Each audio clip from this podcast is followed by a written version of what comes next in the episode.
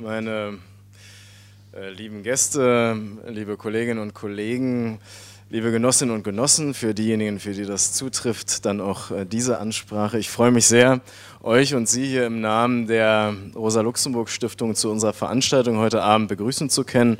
Progressive Industriepolitik in Europa nennt sich das Event heute Abend und äh, allein der Titel lässt schon erahnen, dass wir heute dicke Bretter bohren wollen miteinander. Dicke Bretter deshalb, weil in unserem Umfeld, Rosa-Luxemburg-Stiftung oder im weitesten Sinne die gesellschaftliche Linke, die Forderung nach sozialer Gerechtigkeit natürlich immer sehr schnell erhoben wird. Aber wir manchmal erst im zweiten Schritt, wenn überhaupt, darüber anfangen nachzudenken, wie denn überhaupt gesellschaftliche Reproduktion auf dem Weg zu einer neuen sozialen Gerechtigkeitsordnung in der Bundesrepublik oder in Europa aussehen kann. Wir reden von Produktion, die nachhaltig sein soll, umweltschonend natürlich, die wahrscheinlich auch einem veränderten Arbeitsbegriff folgt. Da gibt es viele Diskussionen, die damit zusammenhängen. Wir reden über Industrie 4.0, über Modernisierung, über Technologien, äh, damit einhergehen veränderte Wertschöpfungsketten in Europa, in der Welt. Das hat Einfluss auf äh, auch gewerkschaftliche Organisierung. All das sind wichtige Fragen. Und da finde ich, ist die Linke leider in den Diskussionen noch nicht ganz so weit, wie sie sein sollte, um tatsächlich auch überzeugende Antworten geben zu können im Moment. Ich habe immer so den Eindruck, und das wird ja auch durch diese Kompetenzwerte im Bereich Wirtschaft für die Linke wiedergespiegelt. Ich glaube, da haben wir, Axel kann mich später berichtigen im Verlauf des Abends, aber ein Prozent, wenn ich mich recht entsinne. Ja, er nickt. Also ein Prozent der Bevölkerung traut der Linken zu, eine überzeugende Wirtschaftspolitik äh, betreiben zu können, in diesem Sinne dann auch Industriepolitik. Das ist viel zu wenig und das stimmt auch ehrlich gesagt nicht, weil ich unsere Konzepte schon für viel ausgereifter halte, aber ich habe immer den Eindruck, dass man vor einem Granitblock steht irgendwie und dann anfängt, der ist total unbeschlagen mit Hammer und Meißel, langsam so ein paar Fragmente da rauszubrechen und sich irgendwie irgendwelchen Skulpturen, also der Idee von einer neuen Industriepolitik oder linken Wirtschaftspolitik erst nähern muss, die dann wiederum mit der Idee der sozialen Gerechtigkeit in Verbindung gebracht werden muss. Das alles passiert in sehr bewegten europäischen Zeiten. Die Hauptkonfliktlinie verläuft meiner Ansicht nach im Moment äh, zwischen einerseits dem neoliberalen Lager, dem neoliberalen Block, andererseits zwischen nationalstaatlich, nationalistisch, souveränistisch orientierten Kräften. Und da hat die Linke leider nicht so wirklich ein Say darin im Moment. Äh, die Debatte findet weitestgehend ohne linke Politikansätze auf diesem Niveau, auf diesem Level statt. Ähm, das heißt, ähm, beides sozusagen, sowohl die Neoliberalen als auch die neue Rechte bedrohen die Demokratie und wir müssen dringend im Zusammenhang mit einer progressiven Industriepolitik auch über Economic Governance reden. Jetzt komme ich zum Werbeblock. Ähm, die Rosa-Luxemburg-Stiftung, das Europabüro der Rosa-Luxemburg-Stiftung in Brüssel hat nämlich vor kurzem eine Studie herausgebracht, wo wir uns mit äh, dem Lissabon-Vertrag auseinandersetzen. Das ist wirklich eine sehr gute äh, Studie, das meine ich ganz ernst. Äh, wir versuchen nämlich uns damit auseinanderzusetzen, wie der Lissabon-Vertrag denn eigentlich geschrieben sein sollte, um überhaupt andere Pfadentwicklungen zu ermöglichen, andere ökonomische und soziale Entwicklungsmöglichkeiten zu eröffnen. Das ist sehr spannend. Da reden wir also eher über den rechtlichen Rahmen. Was wir hier heute Abend machen, machen werden, ist eher über den politischen Rahmen von Economic Governance zu reden. Das heißt, ich komme zurück zu den dicken Brettern, die wir miteinander bohren wollen. All diese Fragen, die ich jetzt angerissen habe, die gleich noch vertieft werden, möchten wir mit euch, mit Ihnen diskutieren und natürlich vor allem aber auch die Fragen, die Sie oder ihr im Anschluss stellt. Äh, die erste Runde wird moderiert von meiner lieben Kollegin Johanna Bussemer. Sie ist Leiterin des Europareferats der Rosa-Luxemburg-Stiftung. Nach dieser ersten Runde wird es eine Pause geben, wo wir die Gelegenheit haben, etwas zu essen und zu trinken. Danach wird es ein zweites Panel geben und mit diesen Worten gebe ich an dich ab und viel Erfolg. Genau, also herzlichen Dank Martin, von mir auch nochmal äh, ganz herzlich willkommen hier in der Rosa-Luxemburg-Stiftung. Ich freue mich sehr, dass wir nach der äh, wirklich ganz tollen Zusammenarbeit jetzt auch ähm, Herrn Mario Pianta live hier haben. Er hat heute den weiten Weg aus Rom auf sich genommen. Ähm, Mario Pianta ist äh, Professor für Ökonomie an der Universität von Urbino und Mitglied der, ähm, äh, der Academy of Science, der Akademie der Wissenschaften in Italien. Äh, ich freue mich auch, äh, Herrn Ingmar Kumpmann äh, begrüßen begrüßen zu dürfen. Ähm, Ingmar Kumpmann arbeitet äh, als Zuständiger für, im Referat äh, für Industrie- und Dienstleistungspolitik des äh, DGB.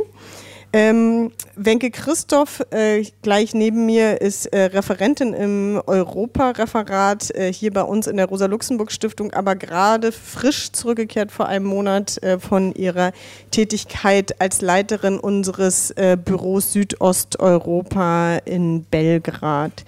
Ich selber bin, äh, wie Martin Schudewand schon gesagt hat, Johanna Bussemann, ich bin die Leiterin des Europa-Referates.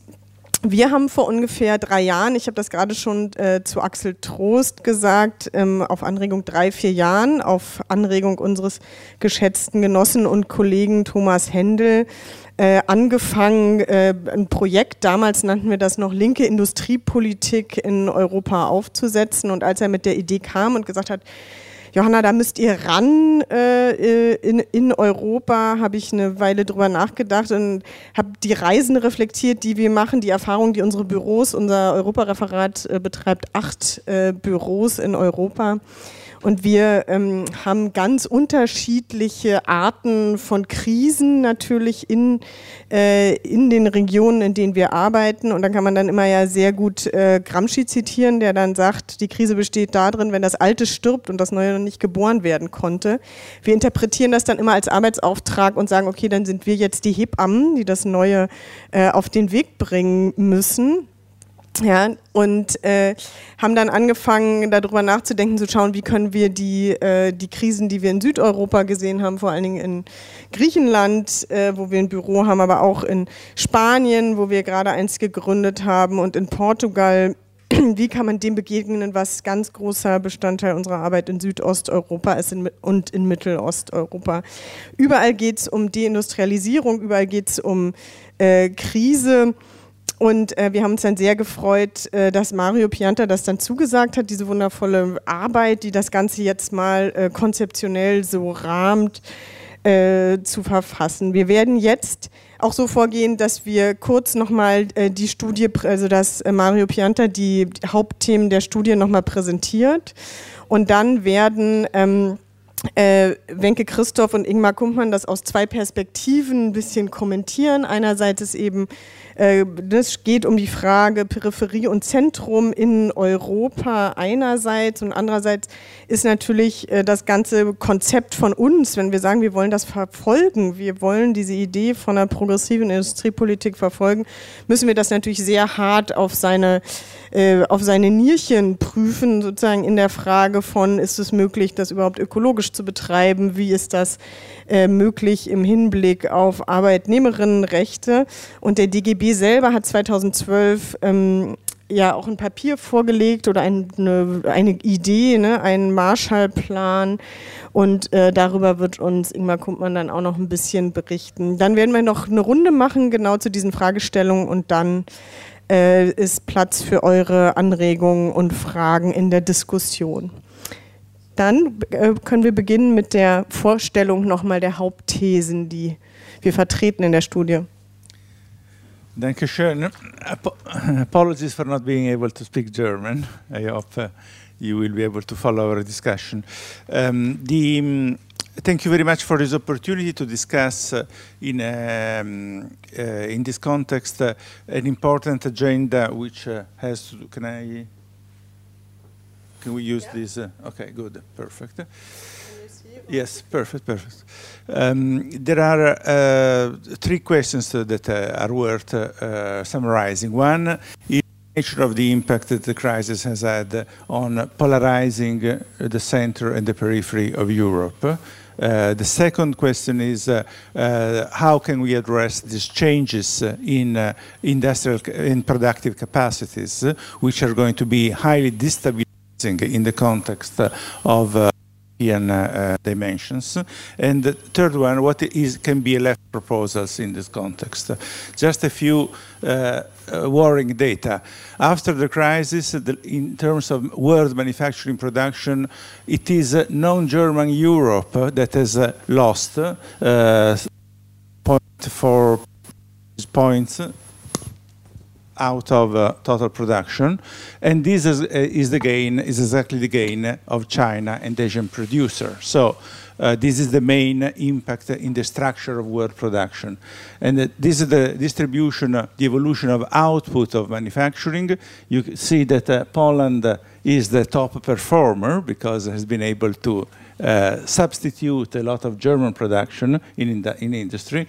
And uh, Italy, Spain, and other southern European countries are 25% below the level of before the crisis. Okay, so it's a structural change that is not going to be a temporary slump and the recovery. We are now in a situation where Southern Europe is stable, is stable 25% under that, with a major impact on youth unemployment, which is now around 35, 40% in, uh, in, in uh, Southern European countries.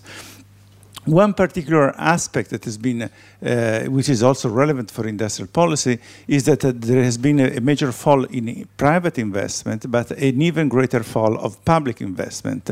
Public investment means, of course, a reduction of public services, a reduction of the role of the state, a reduction of the tools for public uh, action in the economy, and these data are quite dramatic because in the context of fiscal austerity, public investment has been the one which has been hit most. Just take a look at this data for Italy. Again, you see that uh, there was a little rebound after 2009, uh, but then the, the uh, public debt crisis of 2011 meant a, a, structural break in the ability of Italian production system to continue. Um, look at the employment. The change, the overall change in employment within Europe has meant that only the south of Europe has lost massively, uh, while the Nord Northern Europe, including Germany, of course, has maintained the previous levels of employment, and Eastern Europe has had a mixed picture, with some countries expanding it and some countries losing it.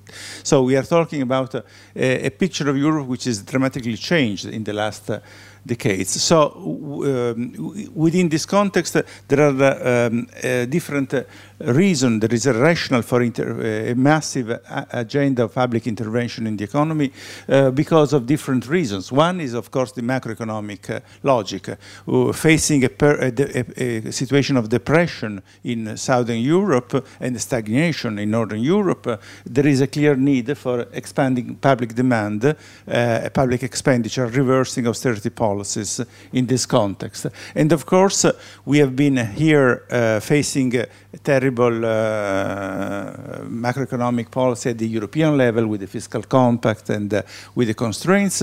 And, but at, this, at the same time, uh, the lack of any uh, European-wide fiscal policy, that is a major issue in the discussion on the treaties and so on. But uh, we focus here on the discussion on these structural aspects, what has been happening to the structure of uh, European economies, and of, um, with this uh, uh loss of important productive activities in uh, a lot of uh, periphery countries. And the basic agenda that um, is proposed also in our report, uh, building on a lot of discussion coming up from different sources. Uh, and the DAGB Marshall Plan from Europe was one of the first contribution in this direction. The Greens have come up with uh, similar proposals, is that uh, we, we have to identify what are the activities that we want Europe to do. Okay, uh, we are not talking about uh, going back to what was produced before the crisis, this is uh, unrealistic and, and wrong. We, are, we need to take this opportunity to reshape European economies to produce what we think is relevant from our, for our societies. And basically there are three main directions in which we need to reshape Europe's economic activities and therefore jobs and therefore consumption. The first one, of course, is environmental sustainability. Europe has not only its own uh, Euro 2020 agenda in this direction, but also uh, we have now the uh, United Nations 2030 uh, goals for sustainable development, which implies a specific commitment of countries and of European uh, institutions. And so this a, could be a strong political uh, push for giving priority of radical change in the environmental impact, energy, energy, mm, all, all the list of activities, natural resources, energy type of consumption, um, redu reduction of waste, changing the networks of transport and so on. So this is the first area where we need a focus, a major focus on concentration of activities. The second area is uh, the com uh, completing the spread of the application of uh, information and communication technologies in activities that could be socially and uh, uh, economically relevant and valuable, uh, building on these potential technological uh, capacities new useful activities which would provide jobs. What we see now is the emergence of a highly concentrated platform system in ICTs with Google, Amazon, uh, Facebook, uh, uh, Uber, and so on, which are all non-European, uh, big, uh, highly concentrated world-level firms, which uh, are shaping our society, our lifestyles uh, in, in ways that we not do not control. And uh, therefore, uh, having a policy which is able to reshape and to bring back in, in terms of European policy these jobs and consumption models in, in the age of the, of the network is, is very important. Third, we have to consider that uh, uh, Europe has a major comparative advantage at the world level, which is the welfare state okay, the welfare state and the health systems. Europe uh, has the countries with the, where people live longest, the health systems which are more efficient and effective. Uh, uh, these is in major contrast with the US model, for instance. And uh, we have to think of these activities, as we have also an aging population, as a major eco economic sector, not just a question of uh, social policy. This is clearly a technological issue because there is an incredible technical change in health, uh, not just drugs, but uh, medical instruments, uh, diagnostics, and so on. And there we have, thanks, luckily, we have a very strong public policy, which is being under attack. There are pressure for privatizing a lot of health services, but we still have the potential for using and conceptualizing the area of health and welfare as a major area for public policy, reshaping what we produce in terms of services that uh, are much needed for our societies. So these are the three areas where the proposal we advance uh, focuses in terms of what is to be produced, because we have really to ask uh, uh, to, to, to make a clear break with the mainstream neoliberal position that uh, the market makes the best choices. So in the, in the past uh, decades, you all know that industrial policy was uh, a sort of unspeakable word. A proper economist would never say that in, in an economist conference because industrial policy was considered a crime against the perfection of the market ability to allocate resources in the best possible uh, ways we, we, we, we, have to take the opportunity of the crisis and the need of rethinking to, to introduce a clear break with the idea that uh, uh, the only action that the governments can do is a horizontal action, giving some incentives to all firms uh, in order not to distort the operation of the market and decision of firms. Firms make mistakes, firms do not make investment, firms do not make enough uh, research, firms do not make enough technological, and they, if they do it, sometimes they do it in the wrong direction. So this is an area where public policy has to take the lead. And uh, there, where this lead has to go, we propose that these three directions are major directions where the priority for our society uh, is. This uh, is associated to a broader uh, rethinking of the balance between private and public. 30 years of neoliberalism have brought uh, privatization as a dogma. Uh, this is, has to be entirely reversed. By the way, on this, uh, there are breaks also in more mainstream thinking. Think of uh, Mariana Mazzucato's books, which argue for a, a new, strong public policy, long-term orientation of research and innovation perspectives because of the failure of uh, private uh, logic, uh, which has been hijacked by short-term financial concerns in the search of speculative profits. And finally, we have to bring back the idea of cohesion and uh, uh, within a European context. Otherwise, we are facing an explosion, a disintegration of uh, uh political and social communities. We already mentioned the need of uh, ecological transformation. So the good thing is of industrial policy, as we think, uh, conceptualize it, is that at the same time, it is a tool which is able to address all these five challenges okay? And no other policy has the same potential, has the same impact, has the same um, uh, capacity to be effective. Um, these are, we can skip these. It is interesting, industrial policy was a bad word, but at the same time, in the last decade, a lot of things have been happening which have been bringing European policies closer to that. So within the EU, there are Europe 2020 objectives which bring back some of these elements on research and so on. Uh, there is the flagship initiative in, in integrated industrial policy. There, are, there is the smart specialization uh, policy of the EU which asks every region to identify what is good at doing, which is a good approach, a good first step. Uh, there are all the environmental action and uh, what happened, and we discuss it later, is uh, that with the Juncker plan, there is a clear uh, action of public support uh, investment with the European Fund for Strategic Investment, and we will discuss that later. Uh, on top of this, um, there are other contexts, including Industry 4.0, the five president reports, where these uh, questions are raised, but uh, this would be broadening too much.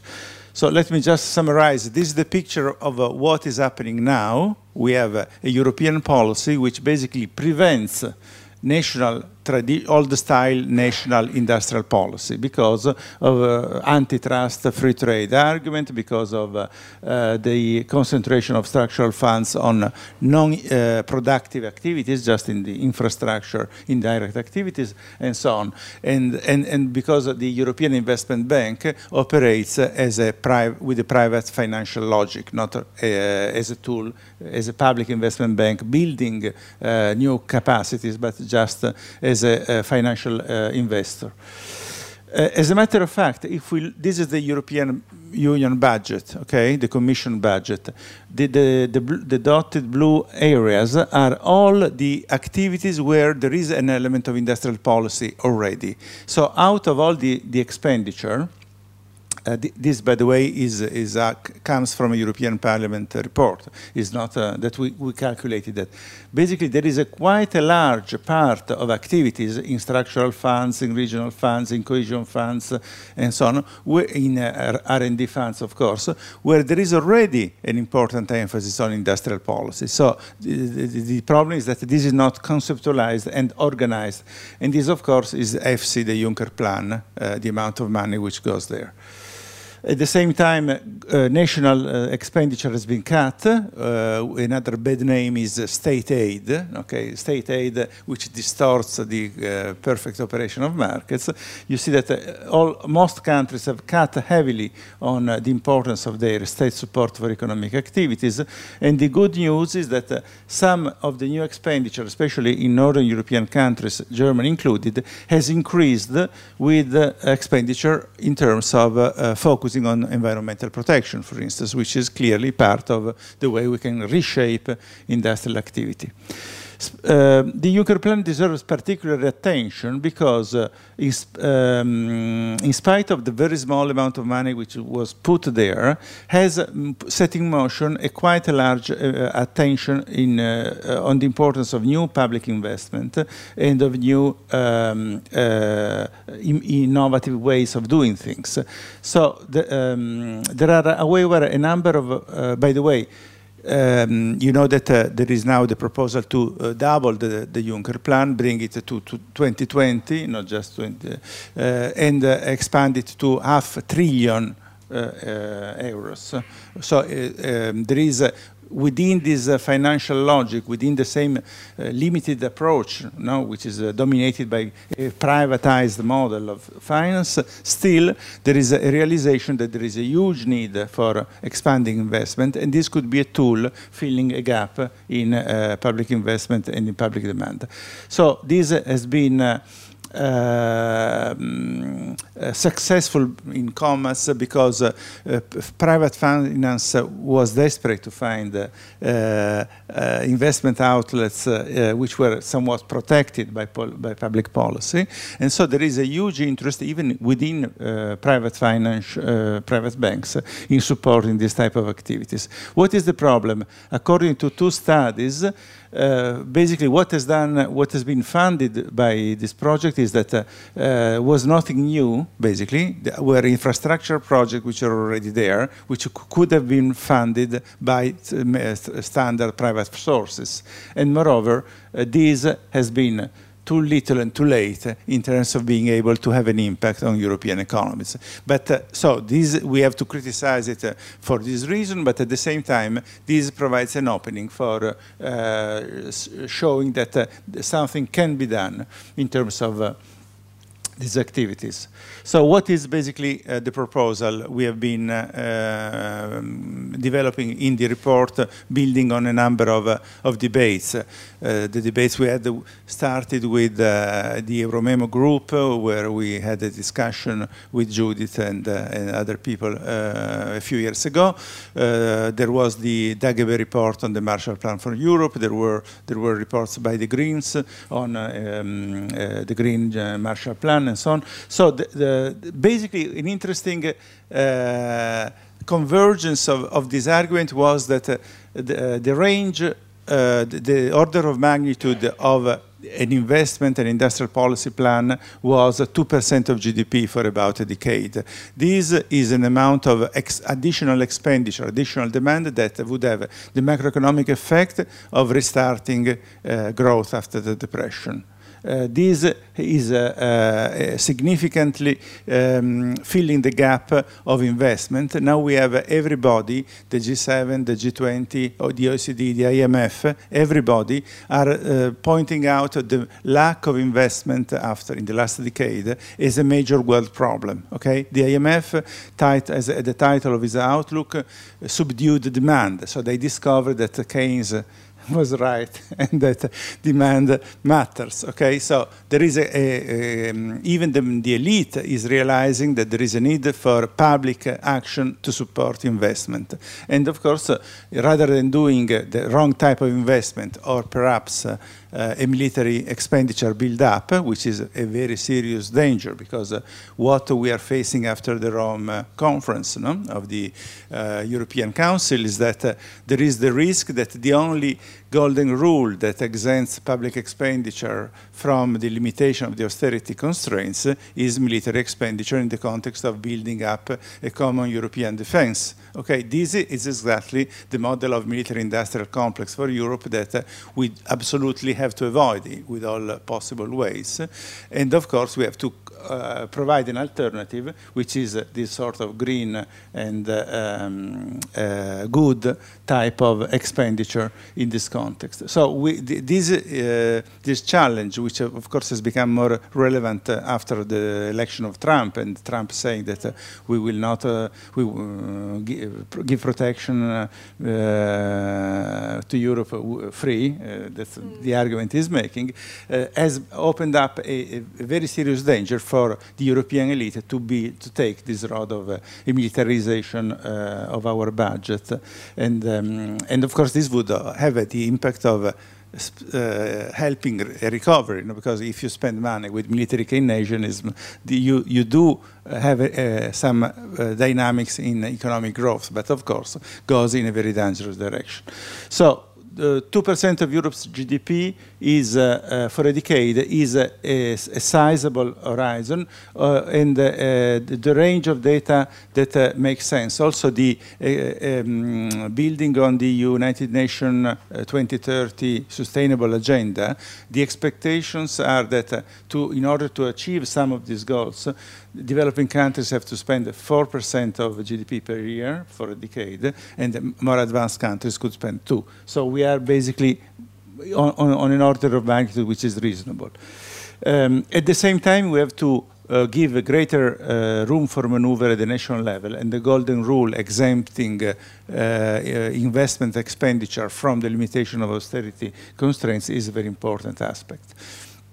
So in these two contexts, uh, where do we get the money? Okay, where, where the money is printed, of course. So we have to find the ways uh, whereby the European Central Banks funds this expenditure, okay? Uh, and uh, uh, because we, we are seeing now a massive um, expansion in monetary policy with quantitative easing, with money which goes nowhere, which goes in, in the bank reserves and does not enter the.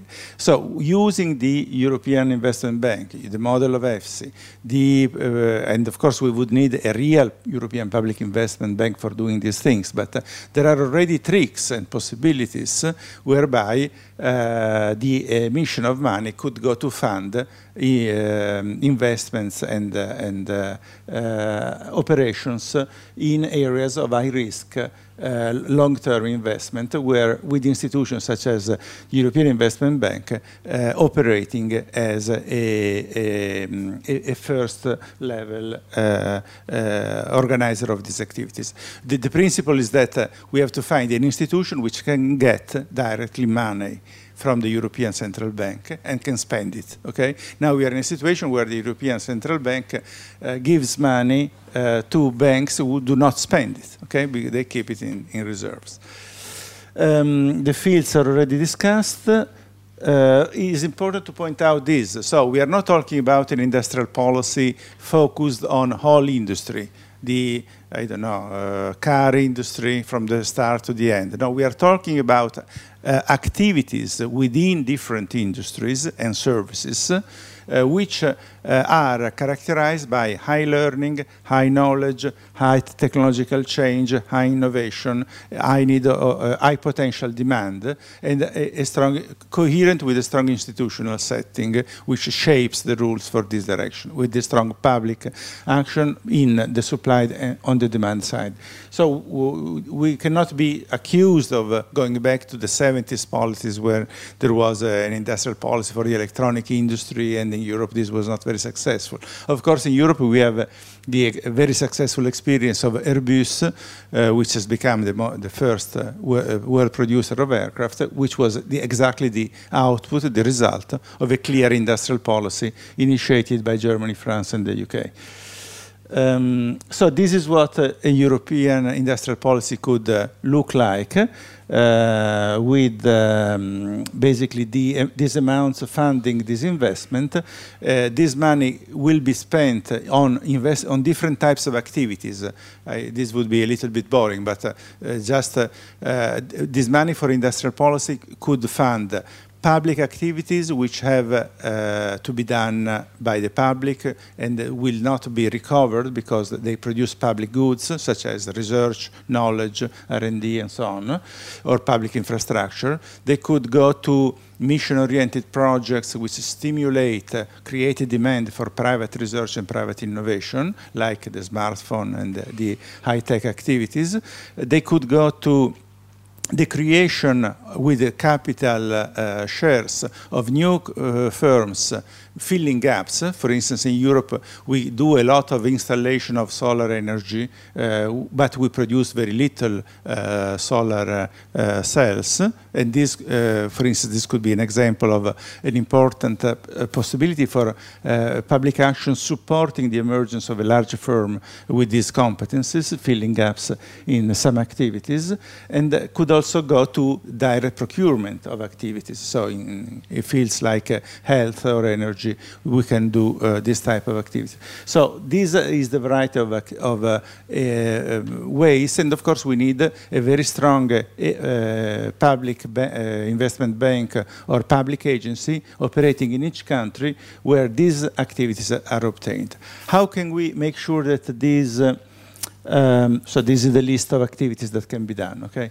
How can we make sure that this uh, goes uh, in the direction of not helping the strong to become stronger and the weak uh, become weaker? We can write a rule that three quarters of these funds go to peripheral regions, and within the periphery region, the periphery countries, and uh, the majority of this goes to the periphery regions of the periphery country, because we have, uh, in Italy, for instance, now we have the north, which has uh, uh, recovered fully, is integrated in the German system, just like uh, but the, the, gap between the north and the south is, is, is exploding. So we have to reconceptualize the need of rebalancing and convergence and cohesion at all, at all levels. We can also say that uh, the money which is spent in Germany is, is, mainly spent in the weaker landers of Germany, so in order to rebalance uh, these activities at all levels.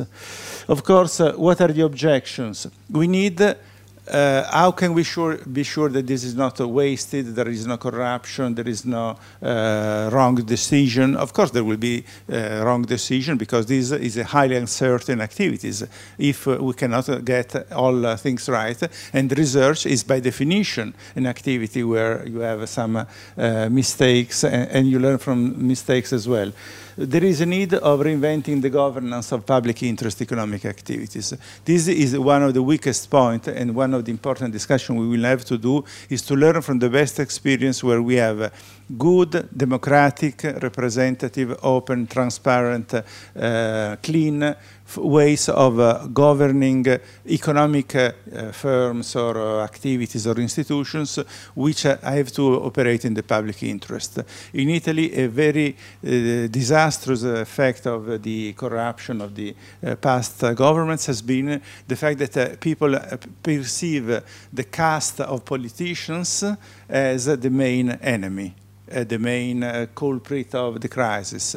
And therefore, if you propose something which has to do, we create, uh, we give um, spending power to some institution, a lot of people perceive this, oh, the elite wants to uh, waste money again. Okay, so we have to show that there are ways in which uh, um, transparent and effective governance uh, of these economic, public economic activities are possible.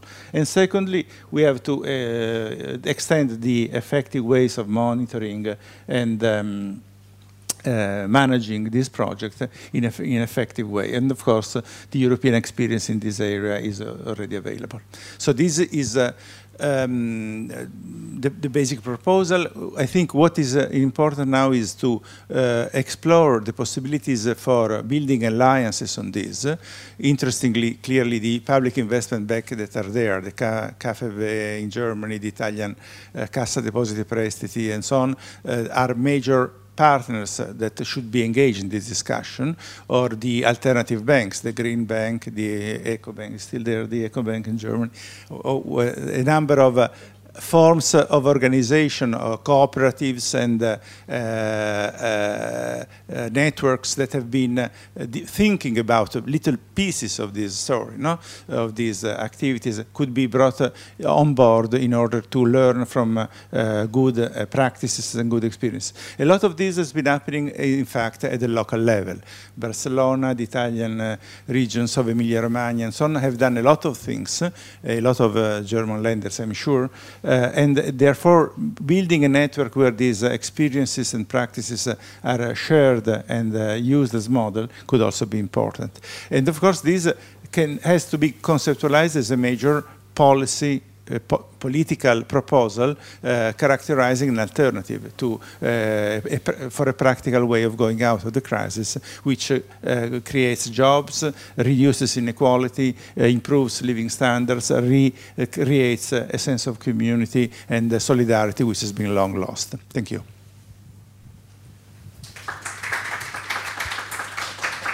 Okay, so Wenke, yesterday more than 10,000 young people were protesting in Serbia. Oh, ich soll Deutsch sprechen. Sorry. Also gestern haben mehr als äh, 10.000 junge Menschen in Serbien protestiert und haben gesagt, wir wollen nicht eure billigen Arbeitskräfte sein. Können wir auch diese Probleme in der europäischen Peripherie mit, dem, mit der Idee der progressiven Industriepolitik lösen?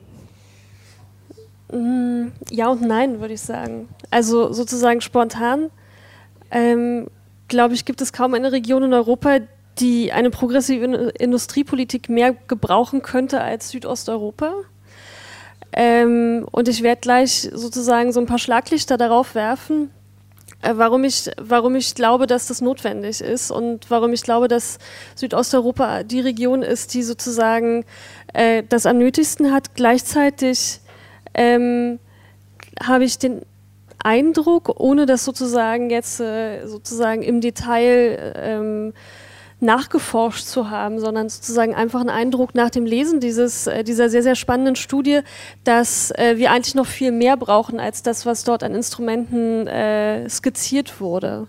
Und ich will mal in, versuchen, in ein paar Minuten, in zehn Minuten irgendwie zu, äh, zu skizzieren, warum ich das glaube. Zum einen ähm, war einer der Ausgangspunkte der Studie, wenn man sich die ersten Seiten anschaut und auch ähm, die ersten äh, Slides hier von der ähm, äh, von, von der PowerPoint war ja äh, die Frage, wie haben sich die verschiedenen europäischen Länder nach der Krise entwickelt und sozusagen der ganz klare, ähm, die ganz klare Abnahme von Industrieproduktion in Südeuropa ähm, als sozusagen ein Zeichen der Polarisierung, der Peripherisierung ähm, skizziert worden.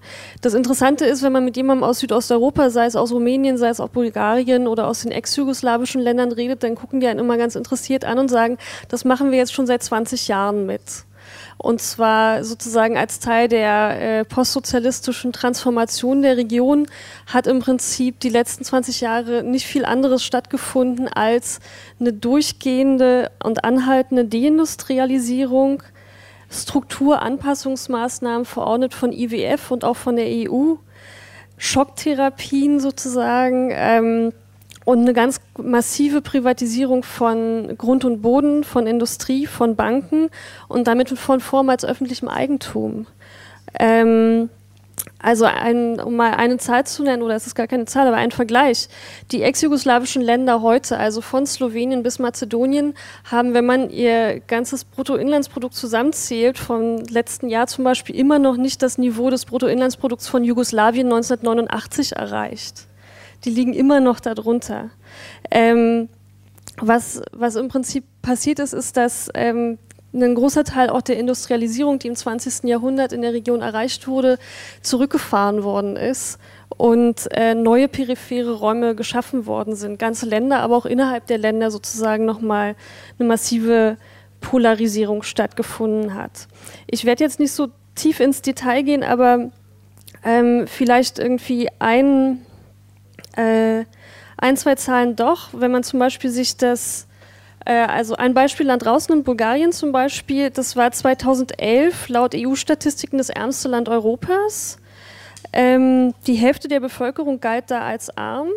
60 Prozent waren es in Rumänien, obwohl die Arbeitslosigkeit nur ungefähr 8 Prozent beträgt. Das heißt, trotz Arbeit sind, ist sozusagen die Hälfte der Bevölkerung lebt unter dem sozusagen Existenzminimum oder sozusagen gilt als arm. Ähm, und 85 Prozent des Monatseinkommens werden für die Grundbedürfnisse ausgegeben. In einer, in den, also sozusagen im Durchschnitt. 250.000 Bulgaren haben 2015 Nahrungsmittelspenden aus der EU erhalten. Ähm, ja, Nahrungsmittelspenden. Ähm, und ähm, sozusagen nur um mal so ein paar Schlaglichter zu setzen, was also sozusagen was diese anhaltende Austeritätspolitik und die anhaltende Krise in den Ländern eigentlich ähm, äh, ähm, zu, zu welchen Folgen das geführt hat, obwohl Krise da vielleicht auch gar nicht mehr ein richtiger Begriff ist, weil da sozusagen wir wären ja dann schon 20, über 20 Jahre in einem Geburtsprozess, wo ich aber ehrlich gesagt wenig vorankommen sehe. Ähm, Nabelschnur noch nicht ich weiß gar nicht, ob wir die Nabelschnur schon sehen.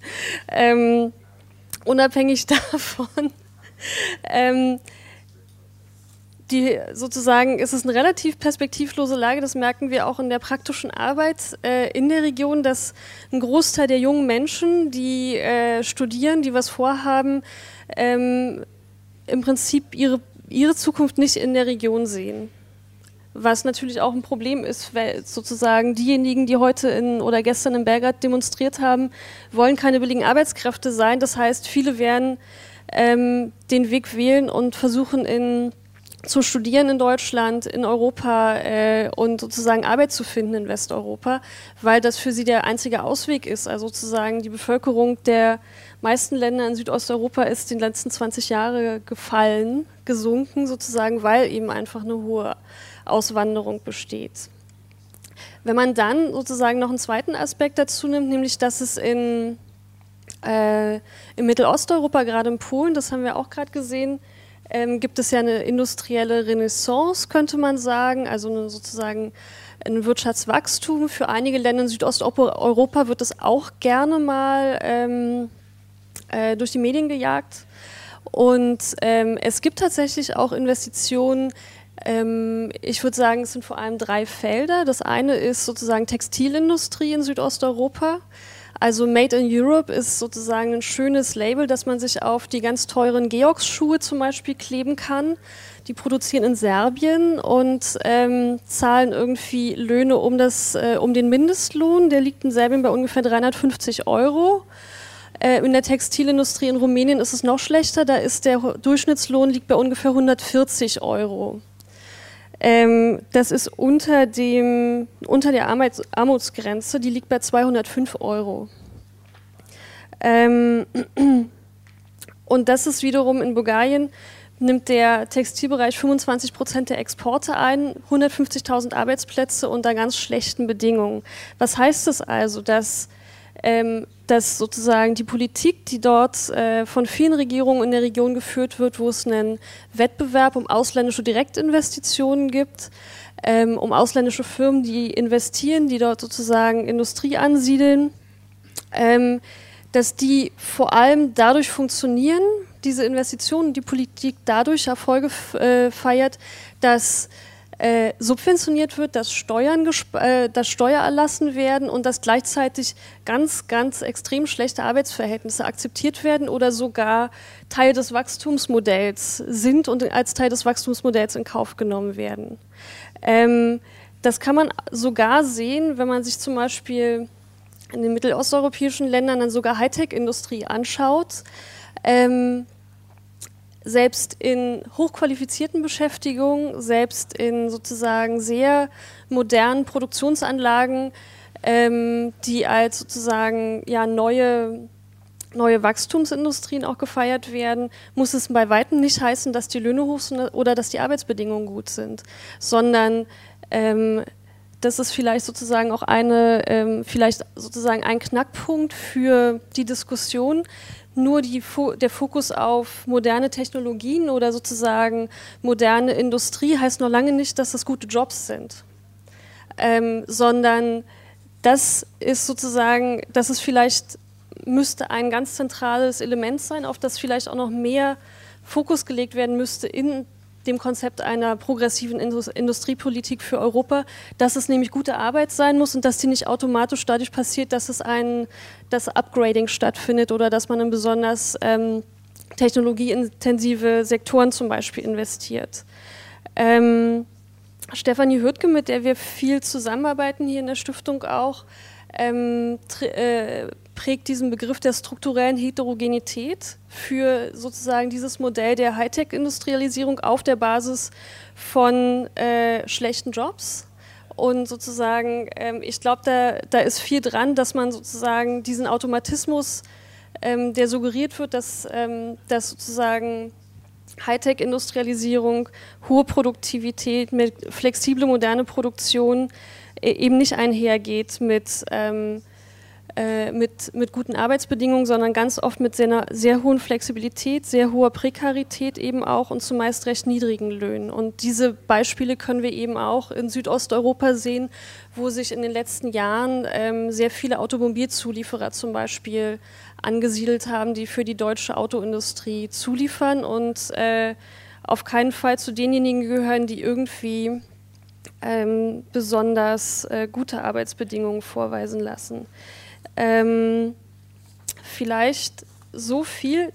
Ich glaube, mein zentraler Punkt neben der Tatsache, dass ich glaube, dass es eine Mammutaufgabe ist, eine Reindustrialisierung äh, der, von Südeuro Südosteuropa irgendwie hinzubekommen, vor allem wenn es dann eine sein soll, und da stimme ich dann wiederum mit Mario Pianta überein, die sozial und ökologisch sein soll, ähm, glaube ich, dass der Punkt ganz zentral ist, dass die Arbeitsbedingungen und die Interessen der Beschäftigten müssen ein zentraler ähm, Dreh- und Angelpunkt von einer äh, progressiven Industriepolitik sein, weil wir ansonsten sozusagen haarscharf an der äh, sozusagen an den Notwendigkeiten vorbei diskutieren und auch entwickeln, wenn wir uns nur zu sehr sozusagen auf äh, Fragen von Upgrading oder Fragen von, äh, welche Industrien sollen es denn am besten sein, konzentrieren.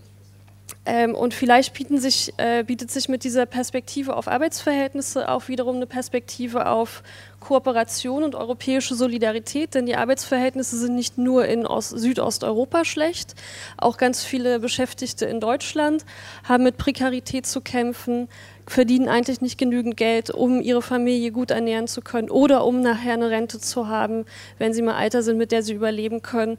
Und vielleicht könnte das sozusagen der Punkt sein, wo man dann auch europäische Solidarität und Kooperation und gemeinsame Kämpfe für eine andere Wirtschaft und Arbeit ähm, anfangen könnte.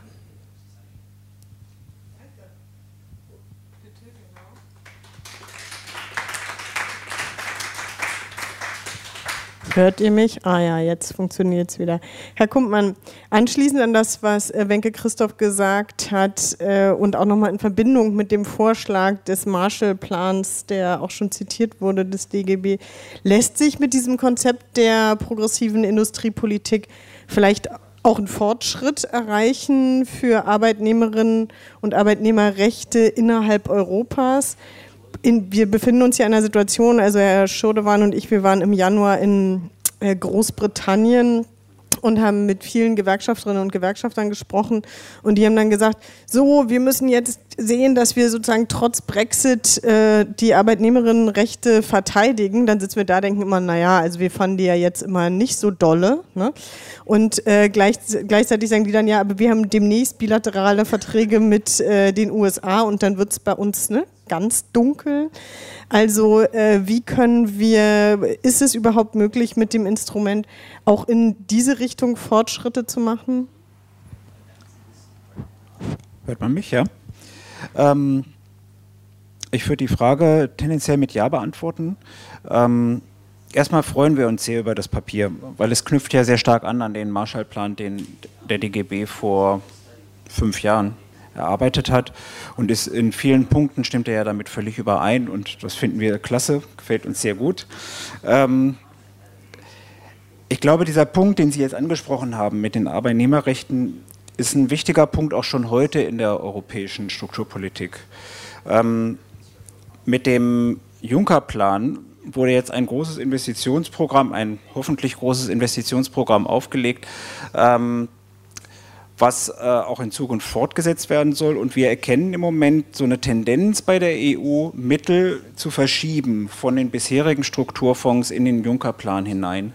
Also zum Beispiel Mittel aus den normalen Strukturfonds, die nicht abgerufen werden, die sollen dann in den Juncker-Plan hinübergeschoben werden. Es sollen auch neue Kooperationen zwischen äh, Juncker-Plan-Investitionen und Investitionen aus den herkömmlichen Strukturfonds stattfinden, die dann aber überwiegend nach den Regeln des Juncker-Plans erfolgen sollen.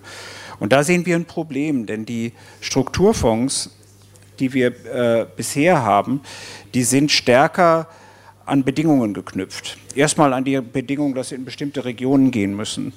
Ähm, aber zum Beispiel bei uns in Deutschland auf der regionalen Ebene sind sie zum Teil auch an die Bedingung geknüpft, dass damit nur möglichst gute Arbeit finanziert werden soll. Ja, das haben wir in verschiedenen Regionen, ähm, in verschiedenen Bundesländern mit drin. Ähm, das heißt, es gibt eine ganze Menge Bedingungen und all diese Bedingungen, die fehlen bei den Juncker-Plan-Mitteln. Also wenn das Geld jetzt verschoben wird von den normalen Strukturfonds in den Juncker-Plan, dann wird genau diese, dieses Knüpfen von Investitionen an solche sozialen Bedingungen eigentlich gelockert oder aufgehoben. Und da sehen wir ein gewisses Risiko drin. Für uns ist es deshalb wichtig, dass wenn man so ein Programm auflegt, und wir finden das ja gut, wir wollen das, dass das sehr klar verbunden wird mit inhaltlichen Vorgaben. Das sind inhaltliche Vorgaben in Richtung gute Arbeit, das wollen wir natürlich. Es sind aber natürlich auch inhaltliche Vorgaben in Bezug auf die Branchen und auf die Gebiete. Und da finden wir es sehr gut, eben den ökologischen Aspekt erstmal ganz in den Mittelpunkt zu rücken, weil es ähm, natürlich erstmal sehr die zentrale Aufgabe im Moment ist, in Europa und in der Welt einen ökologischen Umbau und die Energiewende zu, äh, zu schaffen. Oder auch die Orientierung auf ähm, die digitale Wende, hatten Sie ja auch angesprochen in Ihrer Präsentation, und auf soziale und Gesundheitsfragen ähm, erscheint uns genau richtig und notwendig zu sein. Vielleicht gibt es noch weitere Punkte, die man inhaltlich reinbringen müsste, kann man darüber diskutieren dann im Einzelnen. Also ganz klar, wichtig ist es, dass diese Mittel, die investiert werden, an Bedingungen geknüpft werden, dass sie für gute Arbeit und für sinnvolle Zwecke und möglichst auch für strukturschwache Regionen eingesetzt werden. Ähm, wenn wir da die Politik Europas uns anschauen, dann sehen wir, dass zum Beispiel mit den Europa 2020 Zielen eigentlich schon auch eine ganz gute Richtung uns gesetzt worden ist. Denn diese Europa 2020 Ziele enthalten ja ökologische Ziele, enthalten Ziele äh, zu den Themen Bildung, Forschung, Armutsbekämpfung. Also eine Orientierung der europäischen Politik an den Europa 2020-Zielen ähm, geht ganz sicher in eine richtige Richtung. Aber wenn man sich anguckt, was die Europäische Union tatsächlich an Politik gemacht hat, dann war das zum Teil ein riesiges Unglück. Ja? Angefangen bei der Austeritätspolitik, die ganze Länder äh, ins Unglück gestoßen hat. Ähm, auch das, was in der EU unter dem Label Industriepolitik läuft, ist eigentlich eine Deregulierung im Binnenmarkt, ist auch ein Abbau von Regulierungen, hat mit aktiver gestaltender Industriepolitik eigentlich gar nichts zu tun. Der Juncker-Plan ist das erste, wo wir sagen würden, das finden wir gut, das geht in die richtige Richtung. Da wird klar gesagt, es ist ein Problem, dass zu wenig investiert wird. Aber wie gesagt, wir würden den Juncker-Plan gerne noch inhaltlich ähm, an inhaltliche Bedingungen knüpfen. Was mir so ein bisschen durch den Kopf ging, auch während der Präsentation, ist ähm, der Begriff Industriepolitik. Ähm, all diese Themen und Forderungen, auch die Sie genannt haben, ökologischer Umbau, Energiewende, ähm, Informations- äh, und Telekommunikationsbereich, äh, Gesundheit und ähm, Soziales, sind natürlich Themen, die weit über die Industrie hinausreichen und die die ganze Volkswirtschaft betreffen. Ähm, da sind natürlich jede Menge Dienstleistungen mit angesprochen. Und es ist natürlich auch das riesige Feld von industriebezogenen und industrienahen Dienstleistungen mit angesprochen. Deshalb würde ich sagen, das ist natürlich mehr als nur Industriepolitik oder eine Politik für das verarbeitende Gewerbe im engeren Sinne. Was ist Ihr Vorschlag? Gut. Hm? Was ist Ihr Vorschlag für einen Namen? Puh, da muss ich mal nachdenken, ob mir ein anderer Name einfällt. Ich meine, der Begriff Industriepolitik wird ja, glaube ich, auch, ist ja auch im Englischen, meint er ja eigentlich Branchenpolitik, weil das Wort Industry im Englischen meint ja eigentlich gar nicht das, was wir im Deutschen mit Industrie bezeichnen. Ja, also meine Stelle heißt Industrie- und Dienstleistungspolitik. Ja, also ist, das ist der Name von meiner Stelle. Aber wenn man den, den alten, den englischen Begriff nehmen würde, könnte man das auch einfach Industriepolitik nennen. Dann wäre es sowas wie Branchenpolitik. Ne?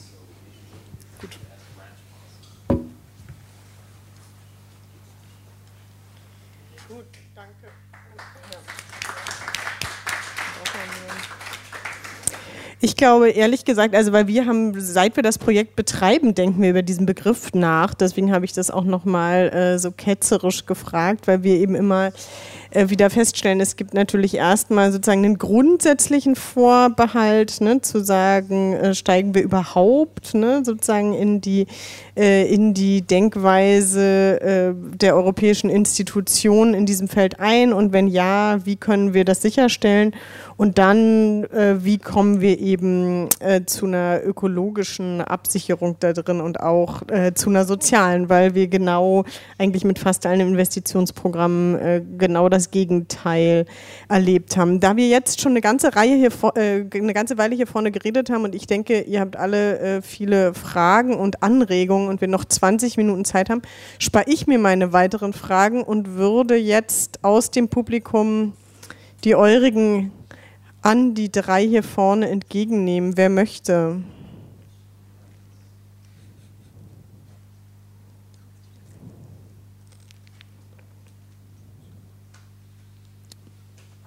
Roland.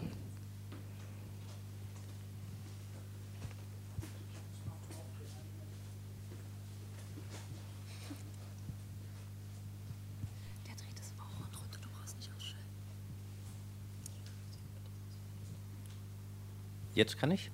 Ah, perfekt, okay. Ja, äh, ich möchte die äh, Chance äh, nutzen, ähm, eine Frage zu stellen, ähm, genau wie der Name, äh, progressive Industriepolitik, äh, was ist das, was beinhaltet das, äh, möchte ich eine Frage stellen, ähm, die Mario auch am Ende aufgeworfen hat. Ähm, ich unterbreche dich mal ganz kurz, weil damit ja. alle wissen, das kenne dich ja nicht alle, du bist Roland Kuhlke, oh, seit vielen Jahren Projektmanager in unserem Brüsseler Büro und verantwortlich gewesen mit äh, Martin Schürdewan zusammen für die Erstellung der Studie und das Projekt.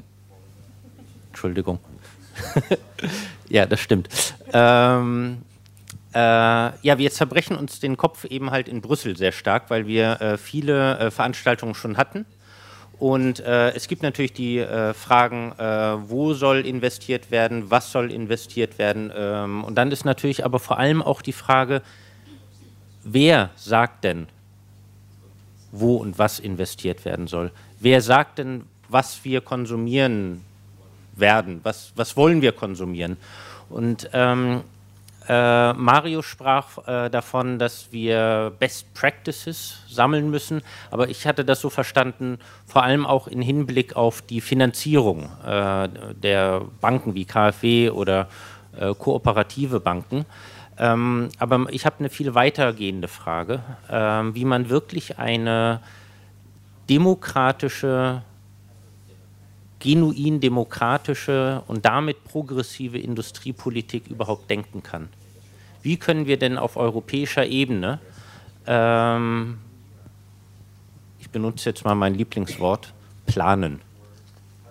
Ja, vielen Dank.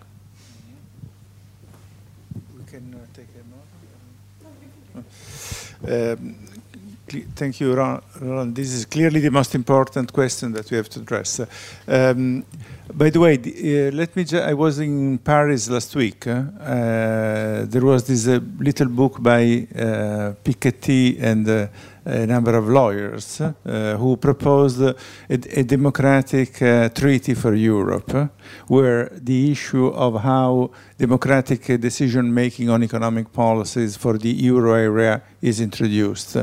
Uh, this is, I think, is an inter this is emerged in the context of the French electoral uh, campaign, but uh, and of course is uh, but it's interesting because it's a proposal where it says that there should be a European uh, euro area parliamentary uh, body, a parliament, made by uh, MPs elected in national parliaments who are there, and they would they should name the head of the European Central Bank, decide the European fiscal policy, uh, use a European fiscal budget, and of course, in this case, this could be a democratic institution which could be in charge of making key decisions in this field. So the issue of um, how we bring back some democracy and some uh, uh, public decision making in the context of uh, uh a capitalism which is increasingly financialized, is increasingly uh, globalized, where um, uh, the possibilities of control and of protection of workers' condition, of course, uh,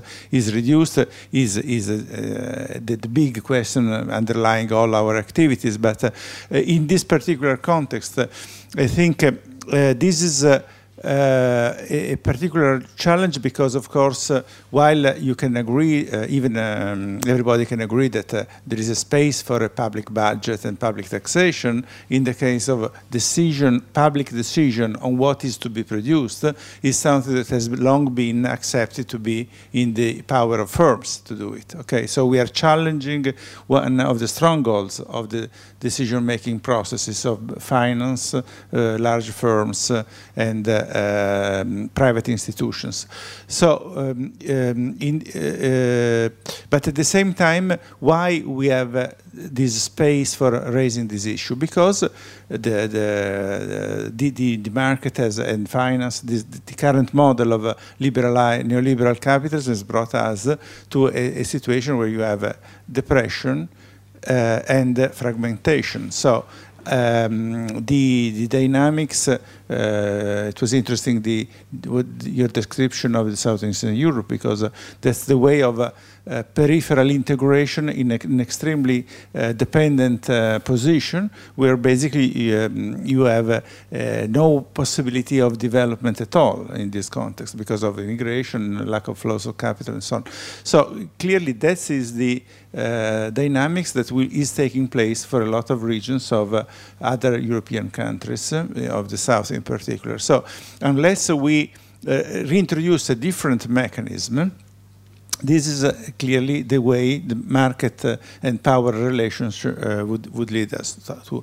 So um, in, um, in this context, um, it, is difficult, however, to make at the same time a realistic proposal on how this can be done and uh, an effective one.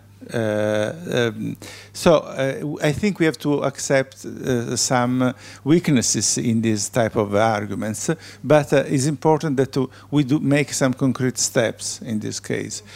Um, in this context, it's important also the question of, of the of the uh, concept we use. Uh, I think the title of the English version of the report, uh, "What is to be produced," is is a nice title because not just because it raises an important question of what is to be done, but uh, what is to be produced. We have to produce services, uh, manufacturing uh, activities, in all, and it goes back to the fundamental nature of um, the, the, the, the the content of uh, what is uh, done by, through work by firms in, in activities that are useful for, for a society.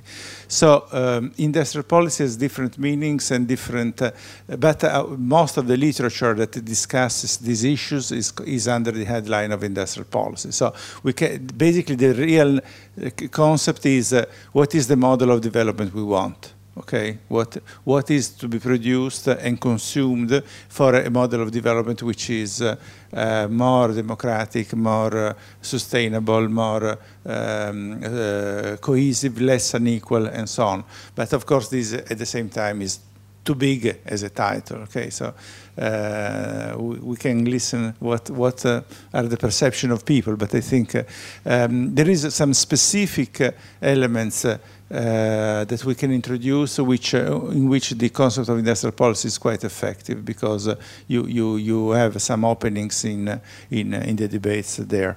But clearly, we are in a situation where we have to probably uh, consider this as part of a much broader front of proposal of change, uh, with the specific uh, needs for reversing uh, worsening of labor condition. By the way, in the southern Europe, in Greece, Italy, and Spain, the labor market reform have been massively introducing a, a, a precarization of, of a previous working condition in, in a mass, in very serious way. The, the level of worsening of the quality of employment uh, for those who have employed jobs uh, is, is very serious.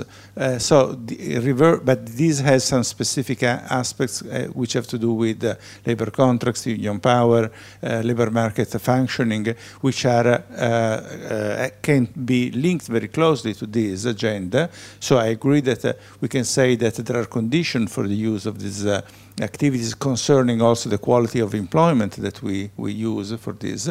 But they, the, of, on that, there is also a, a, different front that has to be engaged in, in, uh, in the campaign for improving working conditions. So at the same time, the environmental dimension has a, its own specificity in terms of regulations and so on. So I think we, we should see uh, a set of um, uh, uh, Um, uh, proposals and campaigns which are, have to be closely related and e each uh, one of them has a, uh, its own specificity, macro, micro, labor and so on. Uh, but maybe you, you have more relevant suggestions. Ja, gerne. Nochmal vielleicht zu der Frage, wer entscheidet. Ähm, ich würde sagen, gut, wir brauchen vielleicht demokratische Prozesse, aber wir brauchen noch mehr. Wir brauchen eigentlich äh, Prozesse, die auf Konsens ausgerichtet sind. Das wäre für mich eigentlich das Ideal. Weil ähm, gerade Entscheidungen im, im ökologischen Umbau haben möglicherweise oder haben ganz sicher Verlierer. Und wir müssen natürlich irgendwelche Prozesse finden, wie wir die Menschen mitnehmen und dann nicht nur die Mehrheit mitnehmen, sondern auch eben die spezifischen Verlierer Deshalb würde ich immer mich dafür aussprechen, dass wir einen breiten Konsens brauchen, dass wir eine breite Beteiligung brauchen. Äh, nicht nur ein Parlament, sondern die Beteiligung der Sozialpartner, die Beteiligung der Vertretungen aller betroffenen Menschengruppen. Ähm, was natürlich anspruchsvoller wird, was natürlich schwieriger wird, aber letzten Endes glaube ich, dass Strukturwandel eigentlich das erfordert. Ne? Hast du noch was dazu? Gut, ähm, Axel und dann Jochen und Martin. Ich würde sagen, alle hintereinander, wir sammeln und machen die, äh, machen die Runde. Axel. Also mein Problem ist, ich werde das ja hinterher in meinem Beitrag nochmal sagen, dass ähm, hier öffentlich, also aus meinem Verständnis oder aus dem deutschen Verständnis, öffentliche und private Investitionen irgendwie zusammenschwinden und der Unterschied überhaupt nicht mehr deutlich ist. Und äh, private Investitionen sind nun mal Investitionen, die auf äh, Profitrealisierung angelegt sind. Und äh, Industriepolitik, so wie wir sie auch durchaus äh, auch vor drei Jahren angefangen in Brüssel zu diskutieren in einem Workshop, war eben wirklich deutsch gemeint Industriepolitik, verarbeitendes Gewerbe, weil wir gesagt haben, wir müssen uns jetzt mal um Griechenland kümmern und nicht immer nur über Staatsschulden reden, sondern über die Frage, wie kann man sozusagen die ökonomische Basis wieder auch in Griechenland, aber eben auch in anderen Ländern stärken. Und das geht mir hier so ein bisschen ähm, zu stark durcheinander, weil es ja eben doch ganz unterschiedliche Triebkräfte sind, die die Investitionen jeweils auslösen und auch ganz unterschiedliche Nutzungsbedingungen danach. Äh, wie schon gesagt, das machen wir gleich vielleicht in der zweiten Runde. Meine Frage wäre einfach, wir haben jetzt festgestellt, 2000, also, oder man sagt immer so 2008 große Weltwirtschaftskrise und Finanzmarktkrise. Und seitdem ist äh, in vielen Ländern Europas nichts mehr an privaten Investitionen passiert. Ist der Schnitt wirklich 2008 gekommen? Und woran lag er, was private Investitionen angeht? Oder hängt es auch damit zusammen, dass in vielen Ländern man möglicherweise auf dem Weltmarkt nicht mehr konkurrenzfähig war? Also in Griechenland weiß ich eben, dass sehr viel verarbeitendes Gewerbe aufgegeben hat oder eben nach Rumänien und in andere Länder gezogen ist, weil man eben nicht mehr konkurrenzfähig war. Und das ist natürlich ein Problem, mit dem man sich dann auch für die Perspektive auseinandersetzen müsste. Und nicht nur mit der Frage gute Arbeit, das ist sicherlich die linke Fragestellung, die wir dann auch zusätzlich stellen. Jochen? Ja, meine Frage lautet, was bedeutet äh, progressive europäische Industriepolitik in Bezug auf Industrie 4.0 beziehungsweise zweites Maschinenzeitalter, ähm, wenn man bedenkt, dass allein für, die, für den Maschinen- und Anlagenbau ähm, Effektivitätsgewinne im Jahrzehnt bis 2025 bis zu, ähm, bis zu 30 Prozent vorausgesagt werden.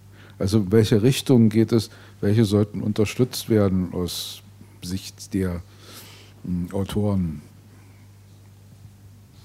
Danke. Jetzt äh, habe ich hier nur noch Martin Schurdewan gesehen. Gibt es noch mehr Fragen? Nee, dann Martin hier vorne. Danke.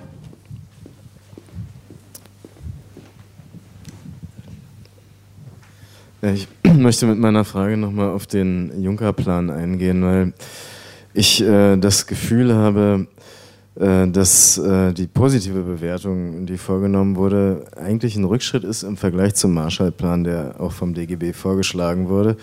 Ich meine, die Abhängigkeit äh, der Investitionen über den Juncker-Plan vom privaten Kapital, was sozusagen erstmal ähm, zu einem Großteil sozusagen auch das öffentliche Kapital mit dann überhaupt äh, hebelt, wie man so schön sagt, oder dann in tatsächliche Investitionen münden lässt, ist ja eindeutig und äh, damit sind doch einige der Zielstellungen, die zumindest in den Vorträgen bei allen deutlich wurden, nämlich gute Arbeit, Just Transition, um mal das Schlagwort zumindest zu formulieren, also ähm, eine saubere, nachhaltige Wirtschaftsweise und so weiter, zumindest in Frage gestellt. Ähm, mich würden eigentlich die Alternativen zum Juncker-Plan nochmal interessieren, auch aus gewerkschaftlicher Sicht.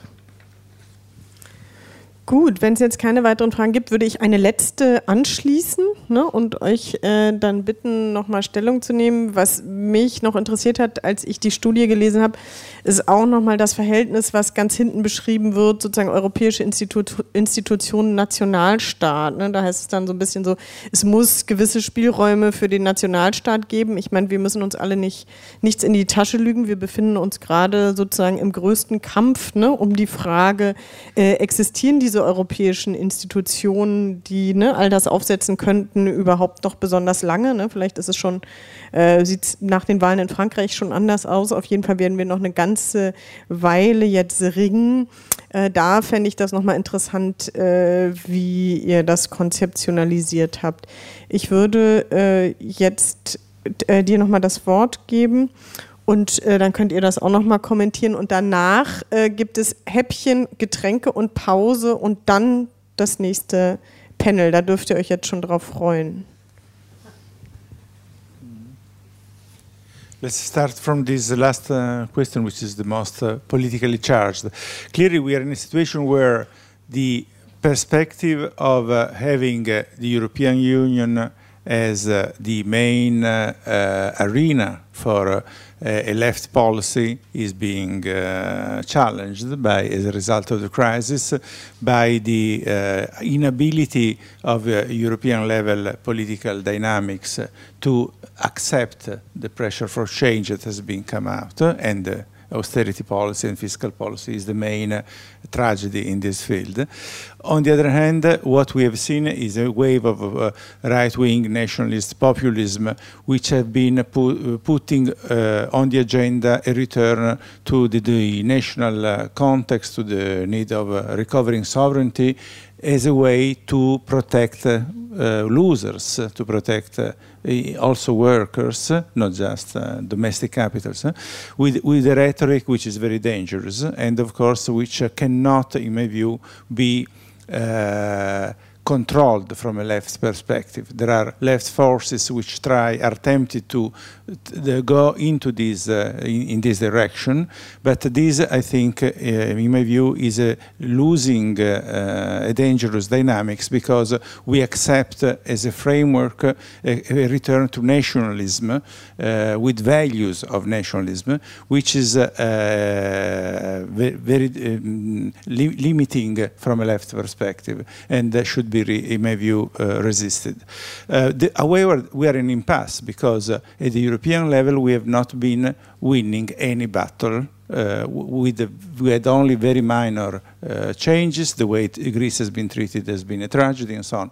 So there is an impasse because uh, the political dynamics at the European level is frozen, and the political dynamics at the national level is uh, uh, sees the uh, initiative taken by this um, nationalism, which which give some promise, but of course they will not be able to maintain this type of problems.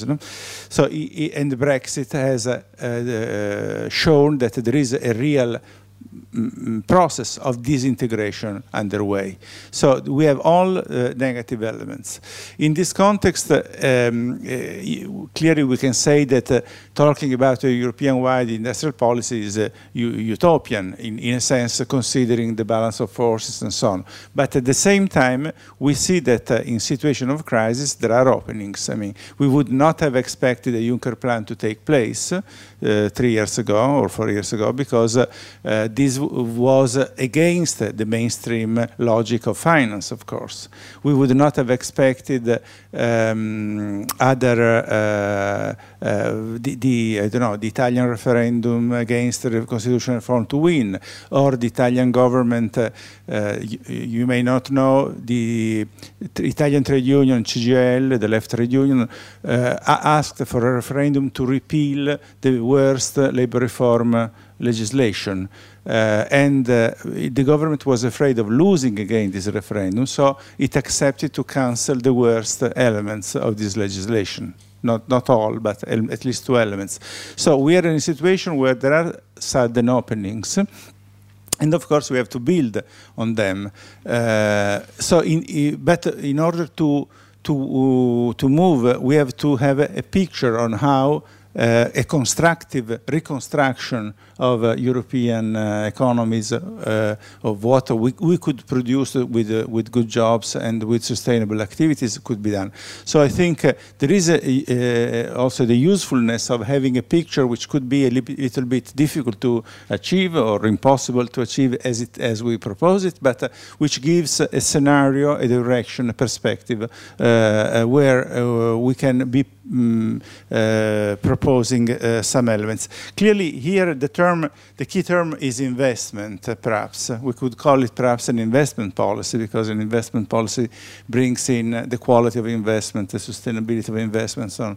And investment uh, um, includes uh, the, the, idea that uh, on through the investment we build our future, what our capacity, our activities, and of course there are different directions where this investment can go. There is the offshoring strategy of large co corporation. There is the restructuring policies which destroy labor no, or uh, precarize labor. But there, on investment, we can have a public debate and a democratic discussion on where we want to go. Industry 4.0, which uh, is a very important topic uh, uh, in all countries. Now everybody is doing things on this. Is a typical example of the wrong industrial policy, in my view. So we have a situation where the um, high technology part of uh, manufacturing industry uh, wants has a plan to use high-tech uh, information technology, robotization, automation, in, in order to uh, modernize their production activities in a, an extremely concentrated way, in an extremely uh, labor um, uh, displacing way, in an extremely um, uh, concentration of knowledge and power rather than diffusing uh, competencies and so on.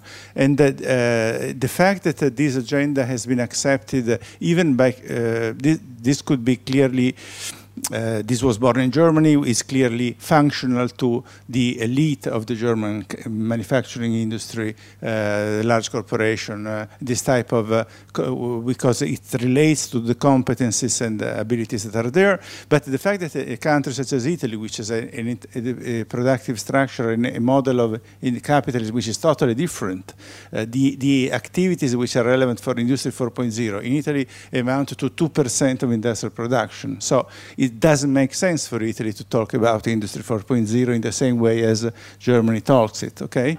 This tells us how much the ideology of uh, capital and of this uh, uh, modernization of uh, capital and technology has won the, the, debate. So we have to say that, uh, in my view, that Industry 4.0 is Uh, has some elements which are interesting, uh, which can be valuable for some uh, areas, but this is not the way this is not certainly the fourth industrial revolution because we are still in the, in the, technological paradigm where we are living in is still the one of in uh, information and communication technology.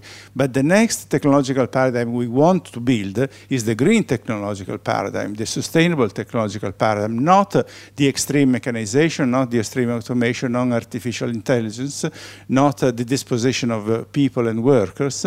And therefore, uh, I think this is an important uh, terrain of battle. I don't know what is the debate uh, in Germany in details on this, but uh, I think this is we have to we could propose that our industrial policy, our investment policy, is the policy for building a, a green, sustainable technological paradigm, not a technological paradigm where capital over, over uh, occupies the, the scene and uh, reduces further the power of labor. Okay. Ah, okay. Ähm, ich würde sozusagen zu deiner Frage zurückkommen. Ähm, die europäische Ebene versus der Nationalstaat. Ich kann ganz vielen Punkten zustimmen, die Mario Pianta gerade schon dazu auch ähm, angesprochen hat. Ich glaube, ähm, die Frage sozusagen, auf welcher Ebene Industriepolitik zu machen ist oder sozusagen für welche Ebene wir Vorschläge entwickeln, hat natürlich viel damit zu tun, ähm, welche politischen Kräfte das durchsetzen könnten oder wollten. Also sozusagen, und dann können wir uns auf der europäischen Ebene angucken, wer da ist und wie durchsetzungsfähig die äh, Akteure sind, inklusive uns äh, sozusagen selbst und auch auf, den, auf der nationalstaatlichen Ebene. Es sieht nirgendwo besonders rosig aus am Ende.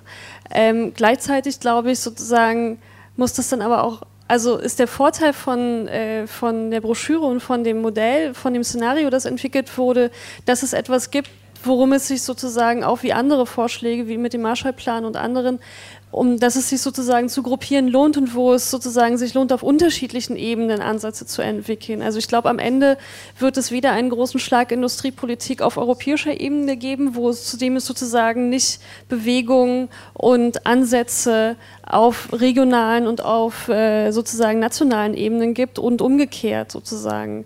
Um, äh, weil am Ende die Dinge sozusagen sehr stark ineinander greifen selbst und sozusagen nur noch mal so ein Beispiel aus, äh, aus der Praxis in Südosteuropa zu geben, sozusagen äh, das Beispiel war das Arbeitsgesetz in Italien. In den letzten fünf Jahren sind, glaube ich, in allen Ländern Südosteuropas neue Arbeitsgesetze eingeführt worden mit Flexibilisierung von Arbeit, ab, äh, sozusagen äh, Kündigungsschutz sozusagen weitgehend eingeschränkt und so weiter. Ähm, wo, wo es unglaublich schwer war, auch nur irgendwelche Proteste zu organisieren. Äh, von den Gewerkschafterinnen oder anderen Akteuren vor Ort. Und äh, ein ganz zentraler Akteur, der das mit durchgedrückt hat, dass es diese Arbeitsgesetze gibt, waren auch die europäischen Institutionen im Rahmen des Beitrittsprozesses. Genauso wie sie eine bestimmte Währungspolitik, eine bestimmte Austeritätspolitik, eine bestimmte Wirtschaftspolitik auch mitsteuern. Äh, seit 2015 müssen die, äh, die Beitrittskandidaten alle Economic, äh, sozusagen Economic Programs vorlegen als Teil des Beitrittsprozesses und der Debatten und dann kontrolliert die EU genauso, wie sie es bei Griechenland tut, was da sozusagen zu tun wäre, was noch weiter zu kürzen wäre und so weiter. Und ich glaube, an der Ebene merkt man oder sozusagen an dem Beispiel, fände ich irgendwie, merkt man, dass es da vielleicht auch ähm, äh, Potenziale gäbe, würde es auch eine andere europäische Industriepolitik geben oder eine andere europäische Wirtschaftspolitik, hätte das möglicherweise auch ganz, ganz enorme Auswirkungen auf die Beitrittskandidaten ähm, und deren Politik, wenn zum Beispiel dieser Druck weg wäre, weiter kürzen zu müssen, zumindest von europäischer Ebene. Da spreche ich noch lange nicht äh, davon, dass auch die politischen Eliten in den Ländern ein großes Interesse daran haben, diese Politik ganz oft weiter zu ver also verfolgen. Das ist nicht nur, nicht nur die EU, ist da sozusagen der, der schwierige Akteur daran. Aber ich glaube sozusagen, am Ende müssen wir auf diesen unterschiedlichen Ebenen arbeiten und schauen, wo sich Möglichkeiten bieten, dass die, dass die sozusagen de, die Kämpfe auf verschiedenen Ebenen sich gegenseitig äh, befruchten und sozusagen ähm, dort Möglichkeiten bilden. Gut. Herr Kumpmann, Sie oder der DGB spricht im Marshallplan von einem supranationalen Plan, glaube ich, war das Wort, was ich mir gemerkt habe. Äh, ist das überhaupt noch möglich? Und ähm, ich gehe vielleicht erst nochmal die Notizen durch, die ich mir hier gemacht habe zu den Fragen. Ja. Ähm, diese Frage äh, mischt sich nicht durch solche Investitionsprogramme öffentliche und private und haben wir dann diese Unterscheidung gar nicht mehr. Da muss ich noch mal länger drüber nachdenken. Ich habe eigentlich eher, mir stellt sich eigentlich eher die Frage, wie können wir eigentlich sicherstellen, dass die Investitionen, die man über so ein Programm ähm, auslöst, wirklich zusätzlich sind? Und das ist vielleicht das erstmal für mich spontan die wichtigere Frage. Wie können wir eigentlich da Mitnahmeeffekte verhindern? Woher wissen wir eigentlich, ob das, was wir da ähm, fördern, nicht auch ohne dieses Programm stattgefunden hätte? Und dafür ist es natürlich wichtig, dass wir die Finanzierung ähm, von solchen Programmen an Punkten ansetzen, wo sie nicht zum Rückgang von Investitionen oder von sinnvollen, erwünschten Ausgaben führen. Ähm, was bedeutet progressive Industriepolitik für Industrie 4.0. Ähm, ich glaube, auch da ist es wichtig, ähm, ganz stark auf Beteiligung zu setzen. Und ähm, so wie ich jetzt die Entwicklung mitbekomme, sieht das ziemlich schwierig aus, weil die treibende Kraft bei Industrie 4.0 sind immer die Techniker, die Ingenieure, die Unternehmen, die neue äh, Businessmodelle auf die Beine stellen und alle, die versuchen, das irgendwie einzufangen und sozial zu regulieren, laufen so ein bisschen hinterher. Das ist so ein bisschen mein, mein Eindruck. Vielleicht stimmt das nicht, aber es ist so mein Eindruck. Und ähm, ich glaube, das Wichtige dabei ist, dass man die Digitalisierung in irgendeiner Form einfängt und zwar schon bereits in der auf der Ebene von Forschung und Entwicklung und versucht schon auf dieser Ebene sie auszurichten auf ähm, soziale Ziele, auf Ziele, die humaner sind. Dass das schwierig ist, äh, ist, glaube ich, ziemlich klar. Ähm, dann war die Frage, Juncker-Plan oder Marshall-Plan. Und dass der Juncker-Plan schlechter ist als unsere Vorschläge, das ähm, ist klar. Wir finden den Juncker-Plan gut, weil er erstmal, weil da erstmalig die EU-Kommission gesagt hat, ja, wir brauchen mehr Investitionen. Und damit signalisiert das für uns ja schon dieses Zeichen, okay, die machen auch ein bisschen was anderes, die gehen auch mal in eine etwas andere Richtung. Das finden wir daran prima. Ähm, der Punkt, den Sie nannten, dass da natürlich jede Menge äh, Public-Private Partnership-Projekte äh, finanziert werden, ja, und die Frage, wie viel wird da eigentlich zusätzlich investiert? Ja, das ist ja völlig berechtigt, dass das Kritikpunkte an dem Programm sind. Ähm, auch wurden ja zur Finanzierung des Juncker-Plans Mittel abgezogen im, im, Programm Horizon 2020 und bei den ähm, europäischen Netzen. Das heißt, da wurde an anderer Stelle wieder was weggenommen und Investitionen dann sogar gekürzt. Das ist natürlich auch sehr kritikwürdig. Wir brauchen Programme, die wirklich zusätzlich sind, sonst äh, bringen sie ja nichts. Ne? Und ähm, die Frage, auf welcher Ebene wir Industriepolitik machen sollen, ich glaube, wir brauchen auch eine europäische Industriepolitik, weil ich glaube, wir brauchen einfach auch eine europäische Vision. Und ich glaube, wir können, wir sollten nicht von einer Kritik an, der, an dem Zustand, in dem sich die EU heute befindet, von dieser Kritik aus uns in den Nationalstaat zurückziehen. Ich glaube, das kann nicht die Antwort sein. Ich glaube, wir brauchen eine internationale Vision und ähm, wie war das Pan, nee, transnational. Der DGB sagt supranational. supranational. Das habe ich mir extra angestrichen. Okay, ein tolles Wort. Ähm, also ich glaube, wir brauchen da wirklich eine Vision und politische Inhalte, die wirklich über die Grenze des Nationalstaats hinausgehen und die nicht etwa aus den Problemen, die wir in der EU heute sehen, dann, den, dann sich sozusagen zurückziehen und die falsche Konsequenz ziehen. Ja, danke. Gut, danke. Das äh, war ein wunderbares Schlusswort. Sind die Häppchen schon entblößt da hinten? Na dann nichts wie ran. Und äh, ich glaube, wir haben jetzt wirklich eine sehr gute Grundlage geschaffen und freuen uns dann auf äh, den nächsten Teil der Diskussion um halb? Kurz nach halb? Wann? Hm? In einer halben Stunde, also äh, um Viertel vor acht. So, dann herzlich willkommen jetzt zum zweiten Teil unserer Veranstaltung. Ich weiß, das ist ein bisschen schwierig, nachdem man was gegessen hat und vielleicht auch ein Glas Wein getrunken hat, sich nochmal so hoch konzentriert in komplexe Diskussionen hineinzubegeben. Aber ich bin mir relativ sicher, dass uns das gut gelingen wird, weil ich mir zumindest vorgenommen habe, hoffentlich ein paar Widersprüche hier skizzieren zu können. Ähm, das war ja im ersten Panel jetzt alles sehr, wie soll ich sagen, homogen und ähm, im Grunde genommen stehen wir alle auf einer Seite und zielen alle in eine Richtung, aber wir bewegen uns natürlich in einem politischen Feld und wir müssen nicht naiv sein. Politik hat immer was mit widerstreitenden Interessen, Interessenkonflikten zu tun und deswegen freue ich mich, dass wir vielleicht auf diese Konflikte aus drei verschiedenen Perspektiven jetzt eingehen können. In der zweiten Runde nämlich von einer stärker wissenschaftlich, einer stärker gewerkschaftlich und einer stärker politisch geprägten Perspektive. Ich stelle die Gäste der zweiten Runde vor. Zu meiner Rechten sitzt Sarah Godard. Sarah ist die Koordinatorin des Netzwerkes Steuergerechtigkeit und du arbeitest an der Hochschule für Wirtschaft und Recht hier in Berlin im Studiengang Tax Policy and Tax Administration, richtig? Du hast äh, verschiedene Veröffentlichungen, unter anderem zu progressiven Steuerreformen in letzter Zeit äh, gehabt. Ich habe meinen Kollegen Roland Kulke aus dem Brüsseler Büro, er wurde schon vorgestellt, gebeten, mir von allen nochmal so ein bisschen Literaturhinweise zu geben, damit ich mich besser orientieren kann. Und ich möchte mich bei Roland und bei den anderen Kolleginnen und Kollegen aus Berlin an dieser Stelle schon mal bedanken für die hervorragende Organisation äh, dieser Veranstaltung. Du hast äh, bei unserer äh, bei unseren Kolleginnen und Kollegen von der Friedrich-Ebert-Stiftung in diesem Jahr etwas veröffentlicht zu, das nennt sich die Rückkehr der progressiven Steuerpolitik. Äh, ich finde das sehr schön, dass die Ebert-Stiftung und die Kolleginnen und Kollegen da ein Interesse daran haben, wie wir auch. Jetzt äh, bleibt es der nahestehenden Partei nur noch vorbehalten, das dann auch umzusetzen zukünftig, aber ich sehe uns da auf einem guten Weg.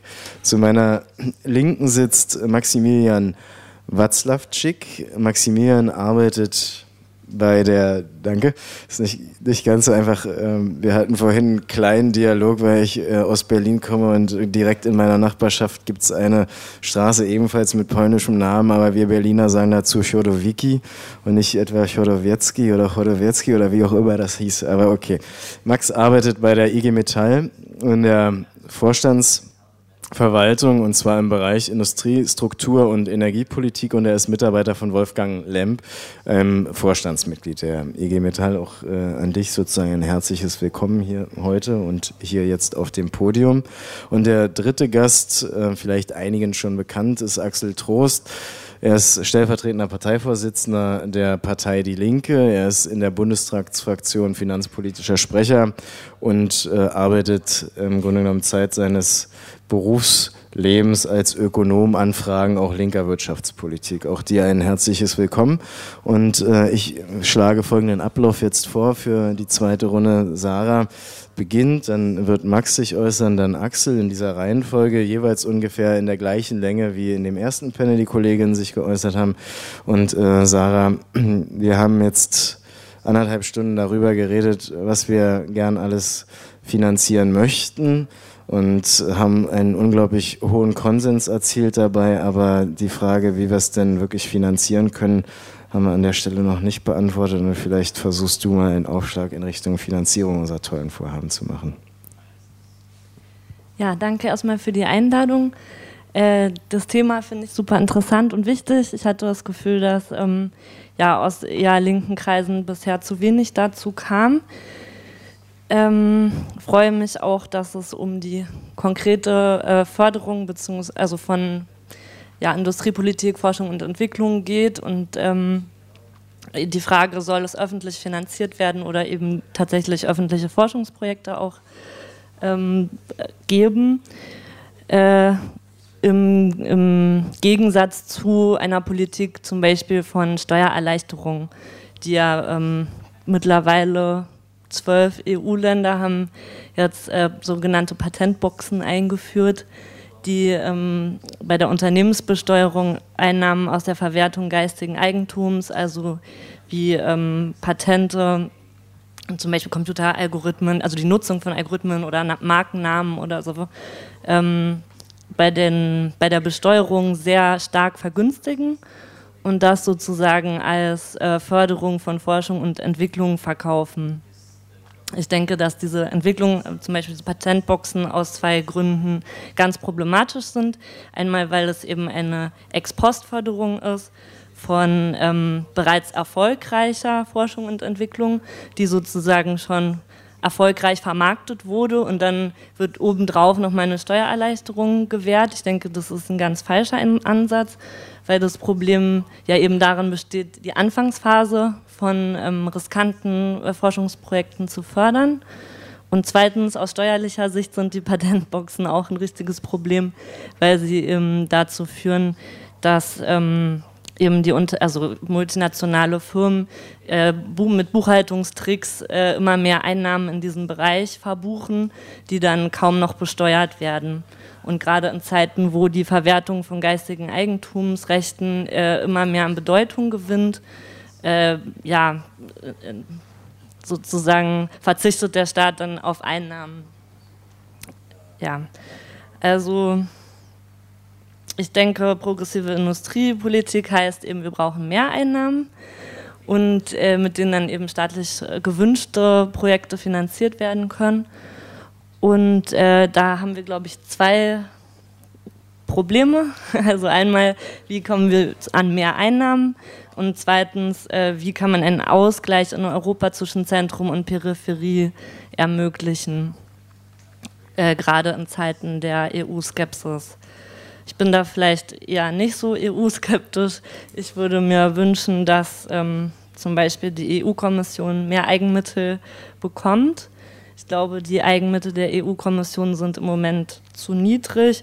Die beschränken sich eben auf ähm, kleine Anteile der Mehrwertsteuern, Umsatzsteuern der ähm, Mitgliedsländer auf ähm, einem, also landwirtschaftliche Abgaben, aber die sind auch nur ganz gering. Die Zölle, die auch abnehmen. Und dann eben die Mitgliedsbeiträge der Länder, die sich nach dem Bruttoinlandsprodukt bemessen. Ähm, ja, es gibt jetzt auch, glaube ich, einige äh, Bemühungen. Es gibt auch ein Forschungsprojekt namens Fairtex, das sich damit beschäftigt, wie kann die EU ihre Eigenmittel erhöhen. Da sind Leute aus allen Bereichen, also ist jetzt kein progressives, unbedingt progressives Projekt. Dementsprechend sind auch die Vorschläge ganz unterschiedlich. Also es gab, glaube ich, eine große Begeisterung dafür, dass die Financial Transaction Tax ins EU-Budget fließen könnte. Dann gab es aber auch Vorschläge wie Alkohol- und Tabaksteuer oder Luftverkehrssteuer oder eine EU-Energiesteuer oder mh, mm, sogar ein Anteil vielleicht der nationalen Unternehmenssteuern, dass die in EU-Eigenmittel fließen sollten. Ich denke, aus unserer Sicht sind sicherlich ähm, die Kapitaleinkommen der richtige Ansatzpunkt. Also weil wir eben beobachten, dass die Kapitaleinkommen am Bruttoinlandsprodukt tendenziell steigen. Also wenn wir die Staatseinnahmen solide mh, hm, aufrechterhalten wollen, müssen wir uns überlegen, wie können wir Kapitaleinkommen auch in Zukunft effektiv besteuern. Und gerade da ist die EU der zentrale Akteur aus meiner Sicht, weil wir da ähm, mit äh, Nationalstaaten alleine nicht weit kommen. Wie viel Zeit habe ich noch? Okay. Also gerade bei dem Thema, ähm, also ich glaube, ein ganz wichtiges Thema gerade, was ja auch in aller Munde ist, ist eben die Besteuerung von multinationalen Firmen, äh, die durch eben diese Buchhaltungstricks sich zunehmend den nationalen Steuergesetzen entziehen und äh, erschreckend niedrige Steuern zahlen und damit auch ähm, kleine und mittlere Unternehmen im Wettbewerb ausboten können. Und hier ist, denke ich, die EU schon die Ebene, wo ähm, äh, gerade viel passiert und wo man vielleicht mit äh, weitergehender Harmonisierung es schaffen kann, diese ähm, Steuertricks zu erschweren oder zu verhindern. Zum Beispiel auf lange Sicht mit einer Gesamtkonzernsteuer, wo dann ähm, sozusagen der der weltweite Gewinn des Konzerns erfasst wird, äh, geguckt wird, in welchen Ländern überall ist der Konzern aktiv, wo sind die Beschäftigten, wo sind die Kapitalgüter äh, und wo ist der Umsatz und dann basierend auf einer Formel zum Beispiel, äh, die dann ausgehandelt wird, äh, der, der Gewinn des Konzerns auf die verschiedenen Staaten, in denen er agiert, aufgeteilt wird. Ja, ich glaube, das ist so ein Projekt der Zukunft, an dem wir unbedingt dranbleiben sollten. Und äh, es wird geschätzt, also von dem EU-Parlament zum Beispiel gibt es eine Studie, die vermutet, dass eben durch diese Gewinnverschiebung von den äh, größten Konzernen etwa 50 bis 70 Milliarden Euro im Jahr in der EU verloren gehen. Und das ist jetzt, sind noch nicht die 260 Milliarden, die wir brauchen, um den ähm, DGB-Plan zu finanzieren, aber es wäre schon mal ein Anfang. Ja, danke. Ja, danke, Sarah.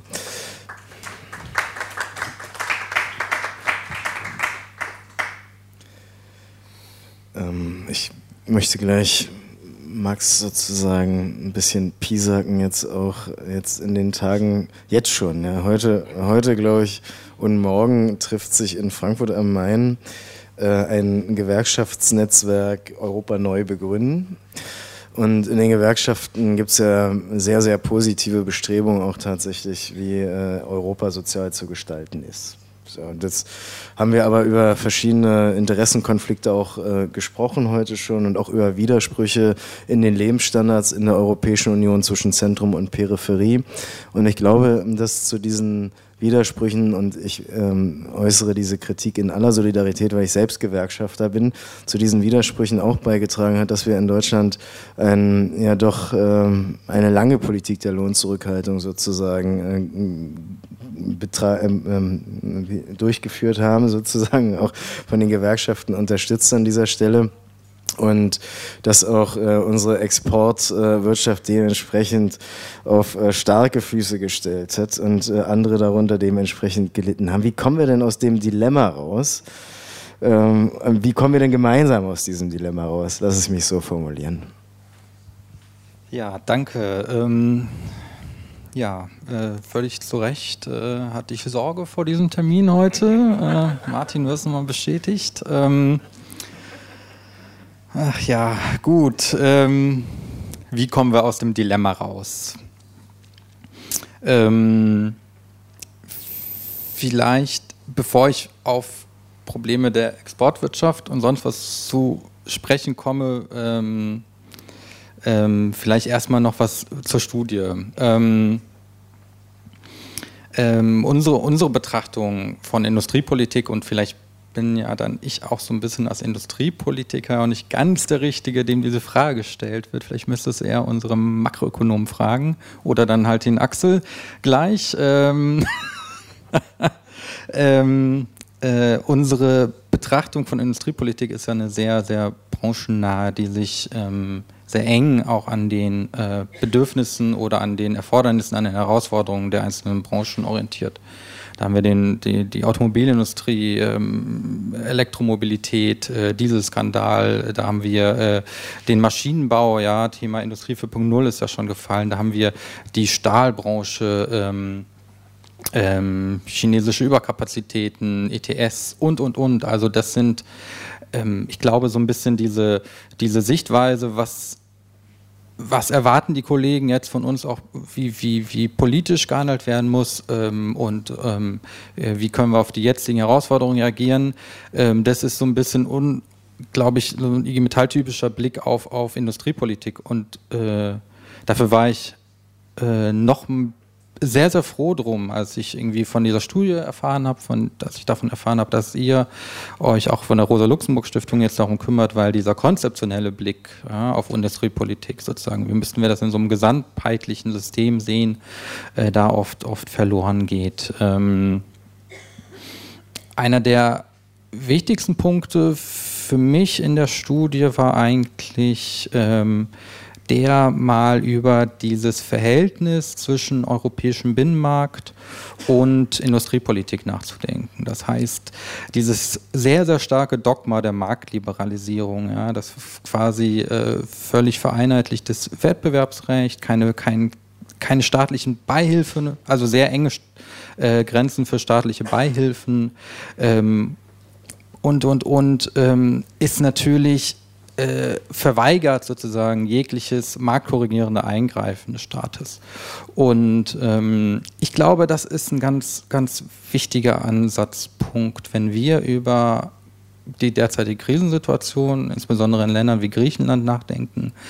Ähm, weil ich denke, dass was diese Länder am dringendsten brauchen, das sind auch in gewisser Weise protektionistische Schutzräume sozusagen, ja, auch industriepolitische Schutzräume, wo man nach diesem immensen ja, Verfall der, der äh, der Industrie und der industriellen Strukturen ja, in diesen Ländern auch so mal äh, wieder anfangen kann, was aufzubauen, äh, was ich jetzt mal irgendwie regionale Industriekreisläufe nennen würde. Also ich glaube, äh, es wäre der falsche Ansatz, irgendwie von, von, von nächsten Airbus-Projekt oder von Silicon Valley irgendwie äh, zu träumen in, in, in den abgehängten Regionen Portugals, äh, Spaniens, Griechenlands. Ja. Aber ähm, darüber nachzudenken, sozusagen, wie wir ähm, wie wir ähm, da ähm, ähm, region, also so regionale Schutzräume für die Industrie wieder aufbauen können, ja, wo sich so ein bisschen äh, die, die, die Betriebe auch dem, dem starken äh, europäischen Wettbewerb äh, entziehen können und erstmal wieder,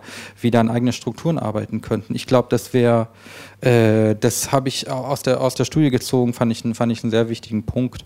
Ähm, ähm, den es, glaube ich, noch, noch stärker zu diskutieren gilt. Ähm, ich glaube aber nicht nur regionale Schutzräume, sondern wir müssen halt auch über technologische Schutzräume nachdenken. Ja.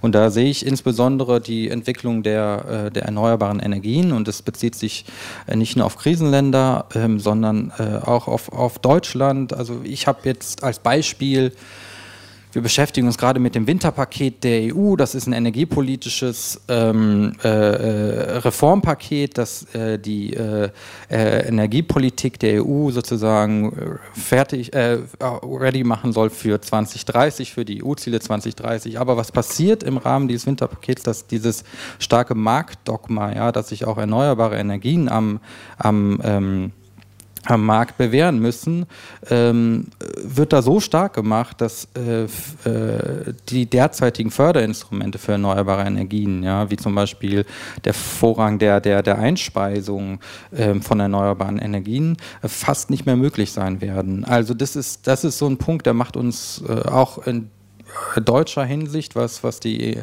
Industrieproduktion von erneuerbaren Energien in Deutschland angeht, ähm, große, große Sorgen. Und ich kann ja nun mal das Beispiel der Photovoltaikindustrie in Deutschland ist eines, glaube ich, der eindrücklichsten Beispiele, was man falsch machen kann, ähm, wenn man diese Schutzräume nicht äh, so lange aufrechterhält, dass sich das, äh, äh, dass der gewünschte Effekt am Ende auch eintritt. Also wir hatten 2011 noch 110.000 Beschäftigte in der Photovoltaikindustrie.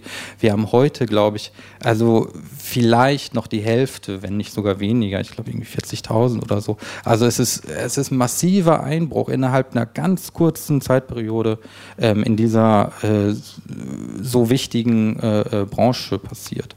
Und ähm, wer in letzter Zeit äh, die Zeitung gelesen hat, wird das Beispiel Senvion, äh, also einer der größten äh, Windindustrieproduzenten in Deutschland, gehört haben, die alle ihre Betriebe verlagern wollen. Ähm, also das, äh, die Windindustrie trifft das halt auch. Von daher ähm, halte ich das, das jetzt gerade auch für eine, für, eine, für eine sehr, sehr wichtige Debatte, auch wenn jeder über Protektionismus redet und die, und die äh, Bedrohung des amerikanischen Protektionismus. Ähm, ich finde, so ein bisschen über naja, aufgeklärten Protektionismus innerhalb unseres EU-Binnenmarkts zu reden, ähm, wäre gar nicht so schlecht. Habe ich noch Zeit, um noch diese äh, Außenhandelsbilanzfrage zu umschiffen? Okay. Ähm, genau, was mir ein bisschen fehlt äh, in der Studie, das wurde aber auch schon im ersten Panel angesprochen, ähm, und da bin ich total dankbar für, dass es angesprochen ist, ist nämlich das, ähm, wie sichern wir mit Industriepolitik eigentlich gute Arbeit? Ja, und für mich ist essentiell, dass wir es wieder schaffen, in den Krisenländern die dermaßen zerstörten Gewerkschaftsstrukturen irgendwie wieder aufzubauen. Ja. Ähm, ich glaube nämlich, und das muss vielleicht unsere Werbung sein, auch an Leute, die vielleicht äh, diese Dringlichkeit in erster Linie nicht so sehen. Ja. Ich glaube aber, das muss eine Werbung sein, zu sagen, wenn wir wirklich Industriepolitik wollen, ja, dann brauchen wir Gewerkschaften. Also ich verkürze das immer auf den Satz, keine Reindustrialisierung ohne Rekollektivierung der Arbeitsbeziehungen in Europa. Also Gewerkschaften sind, sind äh, notwendige Voraussetzungen dafür, dass wir überhaupt wieder über Reindustrialisierung äh, auch in der Peripherie Europas ähm, ähm, reden. Und da würde ich vielleicht mal, äh, ich habe mir auch mal überlegt, wie, was wären denn so Ansatzpunkte? Ähm, ich habe das leider bisher noch nicht gelesen, aber wenn es jemanden gibt, der, ähm, der mir da einen Literaturhinweis geben könnte, wäre das ganz gut, weil ich habe mal darüber nachgedacht, ähm, es gibt in Deutschland ja äh, ein Tarif, also das Instrument der Tariftreue sozusagen. Ja, also öffentliche Vergabe nur an Unternehmen, die auch gewisse Standards von äh, gewisse tarifliche Standards einhalten. Und da habe ich mir gedacht, die EU vergibt doch so viel Geld, so viel Förder, Förder, also über so viele Förderinstrumente Geld, auch über die Europäische Investitionsbank. Wieso denken wir nicht mal über ein System der europäischen Tariftreue nach? Ja, also ähm, so verrückt das klingt, ja, ähm, aber einfach mal auch äh, stärker über das Kriterium, äh, ein soziales Kriterium bei der Vergabe von, von EU-Fördergeldern und ähm, äh, in EU-Industriepolitik nachzudenken. Ich glaube, dass das, also wie gesagt, wenn da irgendjemand äh, jemanden kennt, der sich damit schon mal beschäftigt hat, fände ich das ganz interessant. Ja, äh, Außenhandel, ja, boah, Martin, wirklich. Ähm, ist, eine, ist ja eine total kritische Debatte, ja. Ich glaube aber auch, ähm, ähm, ich kann dann nur nachplappern, äh, was, was äh, meine Kollegen sagen, ja, und ich glaube, das ist auch irgendwie, wir als IG Metall sind, glaube ich, in der Hinsicht weniger, was heißt in der Verantwortung, aber so ist es ja auch nicht. Ich meine, unsere, unsere Tarifabschlüsse lassen, können sich gut sehen lassen, ja, es ist halt insgesamt ähm, Verfall der, der, der Arbeitsbeziehungen in Deutschland, ja, der, der dazu geführt hat. Ja. Es ist auch Auslagerung von Werkverträgen, klar, Leiharbeit, ja, auch da auch da äh, gehen wir wieder ran, da müssen wir wieder ran, sozusagen, ja. Ähm, aber ich glaube, ein ganz, ganz wichtiger und zentraler Punkt, und das, das will ich dann auch immer den, den, den Kollegen mitgeben, die dann sagen, zum Beispiel in der Stahlindustrie, ja, die sagen, auch wir müssen uns vor chinesischen äh, äh, ähm, äh, Dumpingstrategien äh, schützen und wir müssen das ETS, äh, also System so machen, dass das uns nicht weiter gefährdet.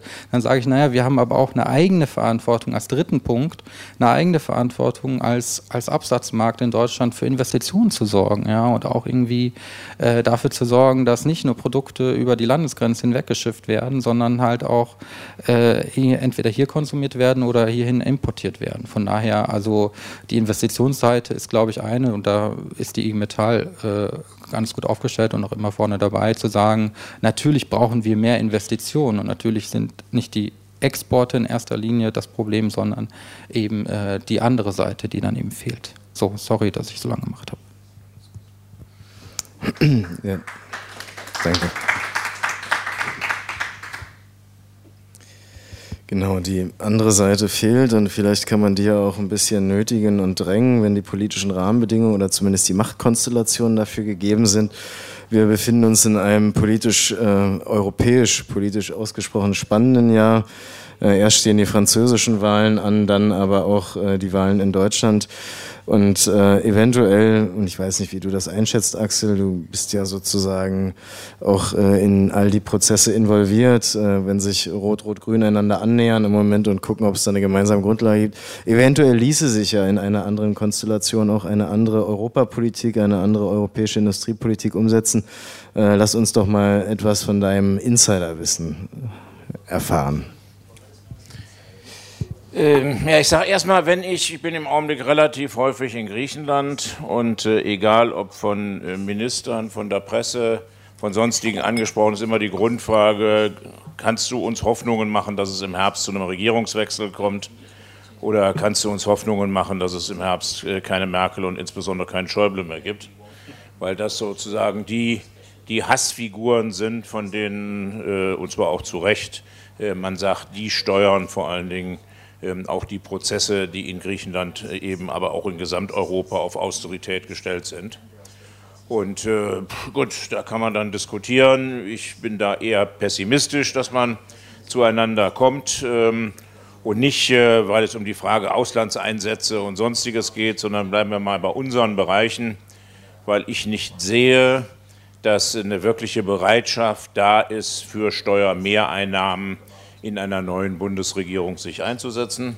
Wir haben eine andere Konstellation als noch 2013, wo SPD, Grüne und Linke eindeutig im Wahlkampf gesagt haben, wir brauchen mehr Geld.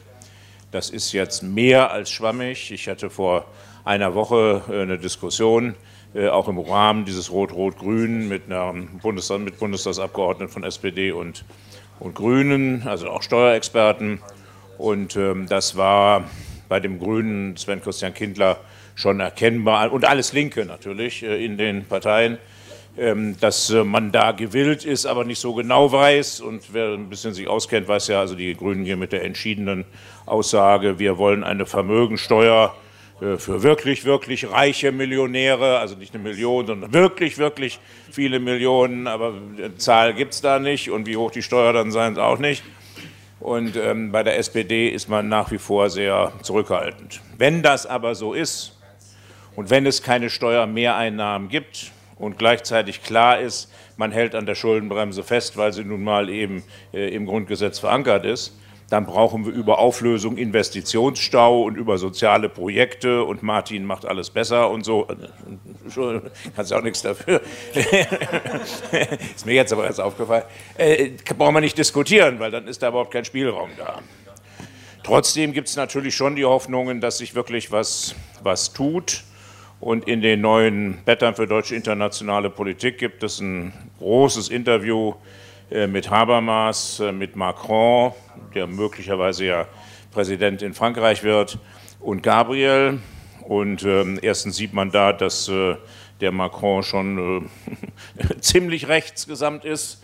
Also geht schon darum, militärisch eben auch ähm, äh, die Afrika-Grenzen vor Flüchtlingen zu schützen.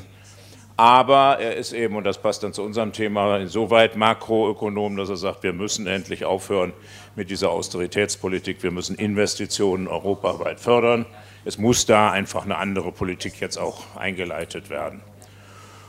Und ich glaube, diese Erkenntnis ist im Prinzip ähm, schon auch äh, da, aber völlig unzureichend und eben auch nicht als Offensivstrategie.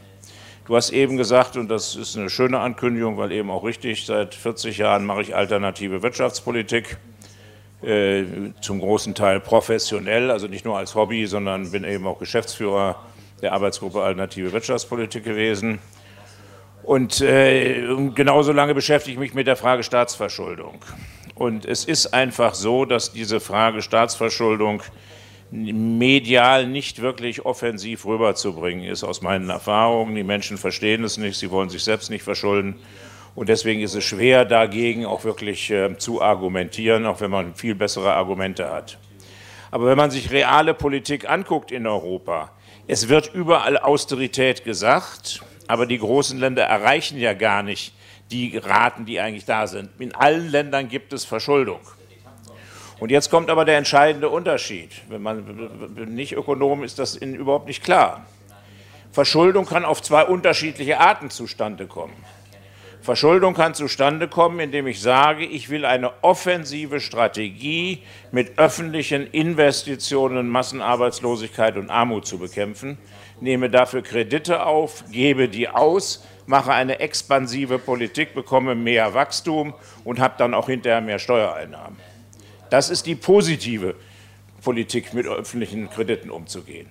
Die andere Politik, und das ist die reale Politik auch in Frankreich und in Spanien, ist, ich versuche nach wie vor eigentlich Austeritätspolitik zu machen. Ich mache Einsparungen an allen möglichen Punkten. Arbeitslosigkeit geht nicht zurück oder steigt sogar. Sozialeinnahmen in den sozialen Sicherungssystemen gehen zurück und ich muss mich dann verschulden, sozusagen wegen weniger Steuereinnahmen, dann habe ich auch Kredite aufgenommen. Aber aus einer ganz anderen Situation heraus und mit einem ganz anderen, nämlich einem schlechten Ergebnis. Und dieses Positiv, wir wollen wirklich über Steuermehreinnahmen und wir wollen wirklich über äh, auch eine Kreditaufnahme, wenn es notwendig ist, versuchen, öffentliche Investitionen in äh, Europa zu stärken. Das ist erst in Ansätzen da. Jetzt vielleicht zum Thema hier selber. Ähm, wir haben eben auch parallel, hier wurde gesagt Thomas Händel, waren aber eben auch ein paar andere da, äh, unter anderem der Harald Wolf hier aus Berlin, der Joachim Bischof und ich, äh, die damals noch äh, mit Klaus Sühl gesagt haben, lass uns mal, in, äh, mal, mal anfangen, ähm, so über Industriepolitik zu reden. Wir haben uns dann das erste Mal in Brüssel getroffen und haben gesagt, lasst uns doch als erstes mal versuchen, europaweit in der Linken so eine Art Memorandum, so eine Art Aufruf zu machen. Das haben wir dann auch gemacht. Ähm, den ersten Entwurf hat Elisabeth Gautier ähm, gemacht in Englisch oder Französisch, weiß ich nicht mehr. Und da kam auch das Wort dann progressive äh, Industriepolitik vor. Da haben wir Deutschen gesagt, das ist kein kein deutsches Wort. Progressive Steuern ist was anderes, da heißt es aber nicht Fortschritt, sondern da heißt das, je höher das Einkommen, umso höher ist die Besteuerung. Da, da kommt das progressiv her. Und haben dann gesagt, lass uns das sozialökologische Industriepolitik, Linke hörte sich auch blöd an, sozialökologisch hört sich auch nicht besonders gut an, aber ich will ja nur sagen, haben das dann in der deutschen Übersetzung so übersetzt. Und ich finde in der Studie, die ich ausgezeichnet finde, Finde ich aber, wenn man das in Deutsch übersetzt, müsste es eigentlich heißen sozialökologischer Umbau. Das ist das, was wir, glaube ich, im Wesentlichen mit unserem sozialökologischen Umbau meinen, mit Daseinsvorsorge, mit mehr öffentlichen Investitionen und sicherlich auch in bestimmten Bereichen, im privaten Bereich, zu versuchen, ähm, das Leben zu verbessern, ökologische Rahmenbedingungen zu verändern und vieles andere mehr aber es trifft eben nicht wirklich den Punkt, der bei uns Industriepolitik ist. Und insofern bin ich sehr froh, das, was der Max eben gesagt hat, ist ja genau die deutsche Sichtweise. In Deutschland haben wir mit Abstand den höchsten Anteil noch von verarbeitetem Gewerbe. Und die Gewerkschaft sagt, nee, ist doch scheißegal, wir können ja auch gucken, dass wir so runterkommen wie die anderen Länder. Sondern trotz höchstem Stand macht man sich darum Sorgen, wenn sich da was ändert. und sorgt dafür, dass das eben möglichst nicht passiert und versucht, das zu verbessern. Und das sind schon wesentliche Rahmenbedingungen. Ich will nur bei dem Aufruf sagen, der Aufruf war fertig. Wir Deutschen haben gesagt, da muss Industrie 4.0 mit aufkommen, auftauchen. Das haben die französischen Linken abgelehnt, dass das überhaupt in den Aufruf reinkommt. Das ist für uns kein Thema. Will damit nur deutlich machen, dort spielt das keine Rolle oder man wehrt es ab. Hier geht man als Gewerkschaft damit so um, dass wir sagen, es kommt sowieso und lass uns versuchen, das dann auch einigermaßen mitzugestalten. Und man darf sich nichts vormachen. Ich meine, man kann dann sagen, dass Deutschland wird immer produktiver und und und. Das sind dann nicht nur die Lohnkosten und die Lohnstücke, oder sind nicht die Lohnkosten, sondern es sind möglicherweise die Lohnstückkosten, die sinken, aber die sinken auch wegen steigender Produktivität und die steigen dann auch eben, äh, oder sinken dann auch, wenn die Produktivität auch wegen Industrie 4.0 steigt. Und wenn das natürlich in Deutschland passiert und in anderen europäischen Ländern nicht, dann darf man sich nicht wundern, wenn der Abstand noch größer wird, äh, was sozusagen den deutschen Vorsprung angeht. Insofern, das sollte man nicht, glaube ich, aus den, aus den Augen verlieren weil bei aller Notwendigkeit, wirklich europaweit viel mehr im Bereich Investitionen zu machen, viel mehr gegen Austerität zu versuchen, Europa anders zu gestalten. Ich sage nur mal, wir haben hier so ein kleines Bändchen, Streitschrift für ein anderes Europa herausgegeben. Macht den Werbeblock nicht, weil ich da irgendwie was verkaufen will, sondern weil ich gerne möchte, dass die Inhalte zur Kenntnis genommen werden. Und das ist auch ein rot-rot-grünes Buch. Da ist eine Gesine Schwan, genauso wie ein Frank Sirske mit drin. Und das ist äh, ein gemeinsamer Text, also nicht irgendwie eine Aufsatzsammlung, wo jeder irgendwas schreibt. Also insofern haben wir versucht da, und da gehört natürlich der Kampf gegen Austerität genauso dazu, wie eben ein viel größeres EU-Budget, um eben dann auch entsprechende äh, Investitionen äh, machen zu können. Aber ich will noch mal als letzten Punkt, weil das natürlich für die Europafrage zentral ist, noch mal sagen, wir werden ein Europa oder eine EU oder auch eine Eurozone behalten, selbst wenn wir da viel harmonisieren, selbst wenn wir eine gemeinsame Sozialpolitik machen, selbst wenn wir eine demokratische gemeinsame Wirtschaftsregierung machen die trotzdem auf einzelnen Ländern und einzelnen Staaten weiter besteht. Und diese Staaten müssen natürlich schon gucken, wie sie insgesamt auch außenwirtschaftlich zurechtkommen. Und ich kann auf Dauer natürlich nicht ein, als Staat zurechtkommen, wenn ich keine Exportmöglichkeiten habe, die meine Importe ungefähr abdecken. Und wenn ich weiß, dass ich eben keine Industrieproduktion habe, dass ich kein Erdöl und anderes habe, habe ich eben äh, einen bestimmten Importbedarf, den ich irgendwie decken muss. Sonst habe ich eben auf Dauer Handelsbilanzdefizite und auf Dauer kann das dann nur in Chaos und Schulden enden.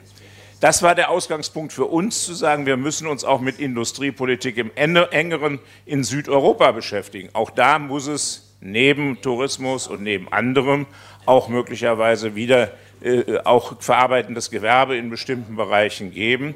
Und deswegen muss man sich darüber wirklich auch Gedanken machen. Ich weiß, dass in Griechenland im Wirtschaftsministerium man da große Hoffnungen auch auf den Juncker-Plan setzt, dass man das eine oder andere Projekt mit der Europäischen Investitionsbank umgesetzt kriegt. Aber es ist natürlich eine kleine im Vergleich zur Gesamtausteritätspolitik, die von der griechischen Regierung verlangt wird, nur eine ganz kleine Hoffnung. Also insofern, ich finde, wir müssen diesen Ansatz, der in der Studie angesprochen ist, verfolgen. Wir müssen ihn nur für Deutschland, glaube ich, insofern ein bisschen anders ähm, benennen, weil, wie schon gesagt, bei uns Industriepolitik eigentlich eher private Industriepolitik und das, das Gegenteil sind öffentliche Investitionen. Und hier ist das so ein bisschen gemischt. Aber von der Daseinsvorsorge und von der Frage dann ökologischer Umbau, finde ich, ist das hervorragend gelungen. Ja, danke, Axel. Ähm, Sozial-ökologische Transformation schlägst du vor, im Grunde genommen als einen alternativen Titel für das, was wir progressive Industriepolitik äh, auch im internationalen Kontext, du hast darauf hingewiesen, nennen und genannt haben. Äh, sozialökologische Transformation. Ich äh, gebe nochmal die Frage sozusagen an Max erstmal weiter. Sarah, für dich habe ich auch noch eine, aber Max, sozialökologische Transformation. Äh, IG Metall, ähm, das ist auch eine schwierige Aufgabe. Just Transition habe ich vorhin mal kurz als Schlagwort sozusagen einfach nur äh, in den Raum geworfen. Ähm, wir, Axel hat nochmal von der Industrie 4.0 geredet, von neuen Technologien, die entstehen, natürlich auch von Konversionsprozessen, die sich gerade auch im, im äh, Metallbereich, äh, Metallsektor sozusagen vollziehen werden in weiten Teilen. Äh, wie, wie geht ihr sozusagen mit einer sozialökologischen Transformation als progressiver, als Ansatz für progressive Industriepolitik um? Wie diskutiert ihr das? Ja, ähm,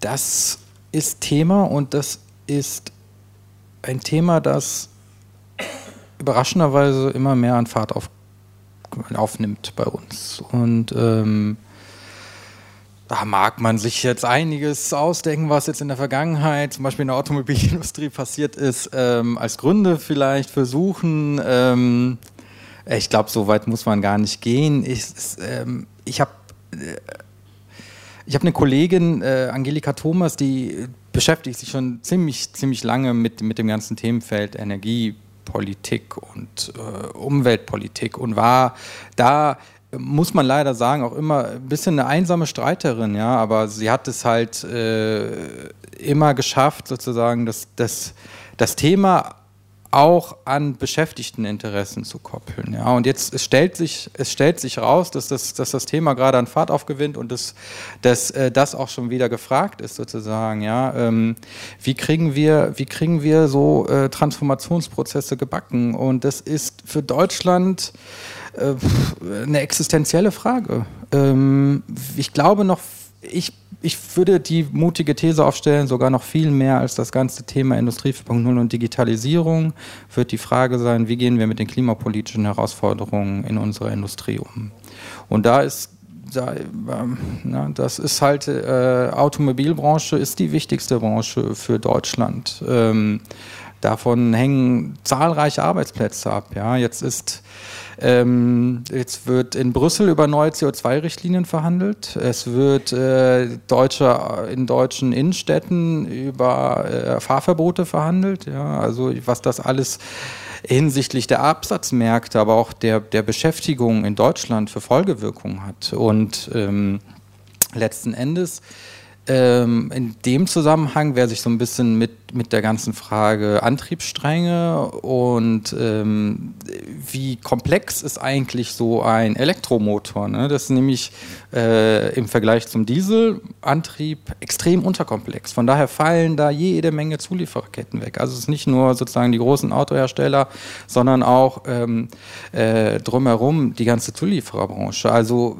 ähm, und äh, es gibt ja noch viel mehr Branchen. Also Stahl äh, habe ich ja gerade schon erwähnt. Also wir ähm, befinden uns da gerade wirklich vor, vor existenziellen Debatten. Und ich glaube, die IG Metall ähm, hat diese Debatte äh, schon, schon immer vorangebracht. Ja, wir waren auch immer dabei zu sagen, Freunde, wir brauchen in Deutschland eine Batteriezellfertigung. Ja, wir, brauchen, wir brauchen dieses Technologieinstrument. Und wir haben gesehen, wie nach und nach sozusagen Kompetenzen dafür in anderen Ländern aufgebaut wurden und äh, Deutschland diesen Trend einfach völlig verschlafen hat. Ja, und jetzt ähm, ähm, ist äh, ja, jetzt stehen wir vor, vor, vor politischen, auch vor wirtschaftlichen Realitäten, ähm, auf die wir ganz schnell äh, Lösungen finden müssen. Und ich glaube, genau das ist es nämlich, äh, der sozialökologische Wandel. Ähm, ich glaube, die deutsche Industrie, wenn ich mal jetzt aus so einer deutschen Brille das Ganze bewerten darf, ähm, hat dafür hat dafür Kompetenzen und Know-how, um das, um das auch voranzutreiben. Ja, irgendwie im Maschinenbau ähm, zum Beispiel ist eine der innovativsten Branchen, was energieeffiziente Lösungen angeht. Ja, da sind also, wenn man sich die Betriebe anguckt, ähm, ähm, was da auch an, an Forschung und Innovation in, in Fragen wie Energieeffizienz gesteckt wurde, das ist, ähm, das ist schon, schon ein ganzes Stück. Und ähm, von daher, ich glaube, man kann das zusammendenken. Also es, wir, wir sagen immer, naja, wir, ähm, wir haben halt drei Sphären, einmal die wirtschaftliche, einmal, einmal die, die soziale oder die Sphäre der guten Arbeit und einmal die ökologische. Ja. Und in einer guten Industriepolitik müssten wir eigentlich alle drei Sphären miteinander in Einklang bringen können. Ja.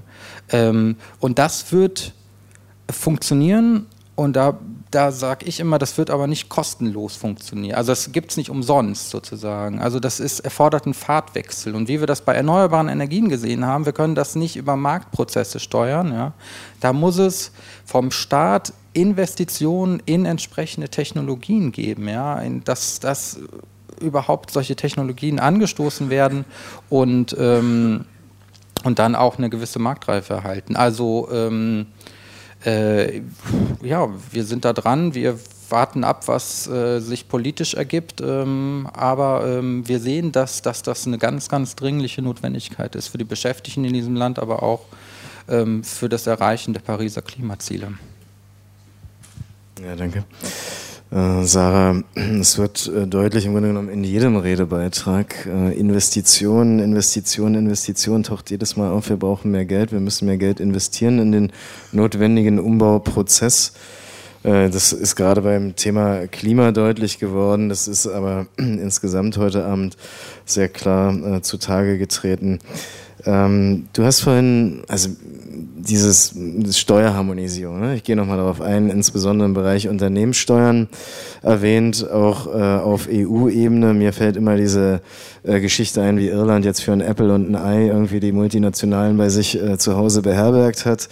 Und ähm, wie, wie stellst du dir denn das sozusagen, gehen wir noch ein bisschen nochmal ins Detail bitte, diese Frage der Steuerharmonisierung, äh, ja, nein, bis zu welchem Grad und äh, wie vor allem auf europäischer Ebene? Ja, also Steuerharmonisierung ist in der EU ja ein ganz schwieriges Thema, weil Steuerpolitik leider Konsens erfordert zwischen den Mitgliedstaaten und ähm, gerade bei denen, also wir auch Steueroasen in der EU haben, die sich natürlich gegen alle äh, Regelungen wehren, die irgendwie ähm, die Steuervermeidung und Hinterziehung eindämmen wollen. Und äh, ja, also dieses Problem muss man erstmal zur Kenntnis nehmen. Trotzdem ähm, glaube ich, sind wir eigentlich gerade in einer totalen Umbruchphase oder es könnte möglicherweise ein historischer Moment sein, äh, in dem viele internationale Probleme doch ähm, versucht werden über also internationale Koordination zu lösen, also dass eben äh, verstärkter Informationsaustausch stattfindet zwischen den Steuerbehörden international, um ähm, besonders reiche Individuen, die über Briefkastenfirmen ihre Vermögen und Kapitaleinkommen eben verstecken, ähm, aufzudecken oder deren, deren Tätigkeiten aufzudecken und doch zur Besteuerung zu zwingen dass es eben äh, mehr Harmonisierung im Bereich der Unternehmenssteuern gibt. Und äh, wenn ich das so mitkriege, fühlen sich die Regierungen schon auch getrieben von dem öffentlichen Druck, weil durch diese zahlreichen Skandale wie Apple, Ikea, Starbucks, das ist ja gibt es Beisp also zahllose Beispiele, äh, die für große Empörung gesorgt haben, dass eben doch viele wichtige äh, wirtschaftliche Akteure sich der Finanzierung der öffentlichen Einnahmen entziehen. Und ähm, ich denke, oder also ich könnte heulen, wenn ich äh, dann mitkriege, dieser Brexit oder wenn äh, in Frankreich auch ansteht, dass eventuell eine EU-skeptische ähm, Regierung ähm, rankommt, weil eben der einzige Ort, wo wir diese Probleme lösen können, die EU ist. Und ich würde mir wünschen, dass da mehr Aufbruchstimmung herrscht und dass die EU irgendwie auch diesen Anspruch ähm, vermittelt, mit uns ähm, können wir mehr Harmonisierung schaffen und dann können wir es auch schaffen, wieder Gelder für die Dinge zu haben, die wir äh, machen wollen. Also ja, das wäre auch eine Art neue Daseinsberechtigung wieder für die EU, wo sich ja, also ich freue, ja, ich freue mich auch, dass, dass ich mein Handy jetzt mit allen Ladegeräten aufladen kann, aber sozusagen diese entscheidenden Fragen von wie finanzieren wir das, was, was wir gesellschaftlich uns wünschen, ähm, da brauchen wir einerseits eben eine eine Geschichte, ne, diese, äh, wo eben diese progressive Industriepolitik oder sozial-ökologischer Umbau, denke ich, sehr wichtig ist, damit die Leute sehen, wir brauchen Einnahmen, wir brauchen einen aktiven Staat. ähm, und dann gleichzeitig eben den Druck, das, was möglich ist, an internationaler Kooperation auch ähm, durchzusetzen und dann nicht zu kleine Schritte zu gehen. Und da muss auch die deutsche Regierung dann hin und wieder daran erinnert werden. Ja. Danke, dann wird es sicher freuen zu hören, dass äh, meine Partei im Wahlkampf in Nordrhein-Westfalen die Einführung einer Steuerpolizei fördert. Ich bin von dem Wording noch nicht ganz so überzeugt, muss ich gestehen. Aber okay, ich würde an dieser Stelle äh, das Auditorium bitten, um eure Fragen, um eure Redebeiträge. Wir sammeln und äh, dann jeweils ihr alle nochmal in Antwort auf die Fragen, die wir jetzt zusammentragen werden.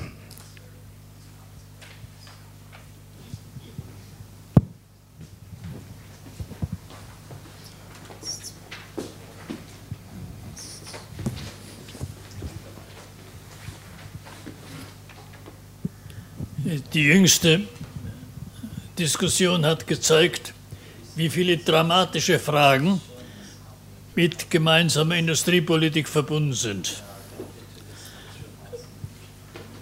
Auf dem Einladungsschild steht, welchen Spielraum bietet der aktuelle Rechtsrahmen der EU dafür.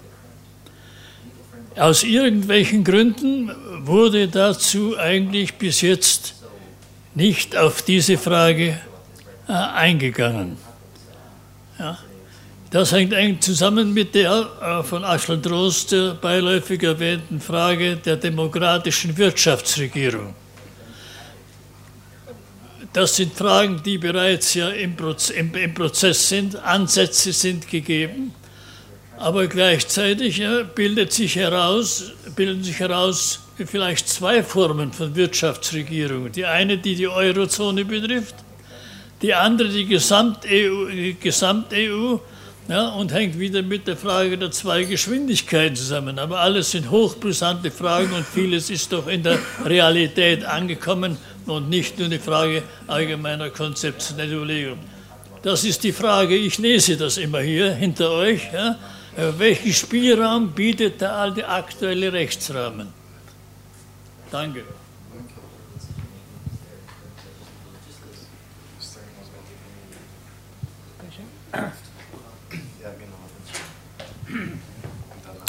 Um, one, uh, um, one observation about uh, the, um, uh, well, it seems that uh, the trade union perspective is a bit defensive, uh, facing the fact that Germany has a, a record uh, trade surplus uh, and of course, a rebalancing of European dynamics requires a reduction of this trade surplus.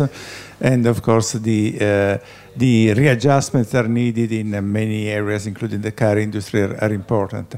One thing that we could uh, emphasize is that uh, the agenda that we discussed in terms of new areas uh, for priorities of industrial policy for transformation of the economic system are all areas which are uh, domestic oriented, where domestic demand is more important than uh, trade.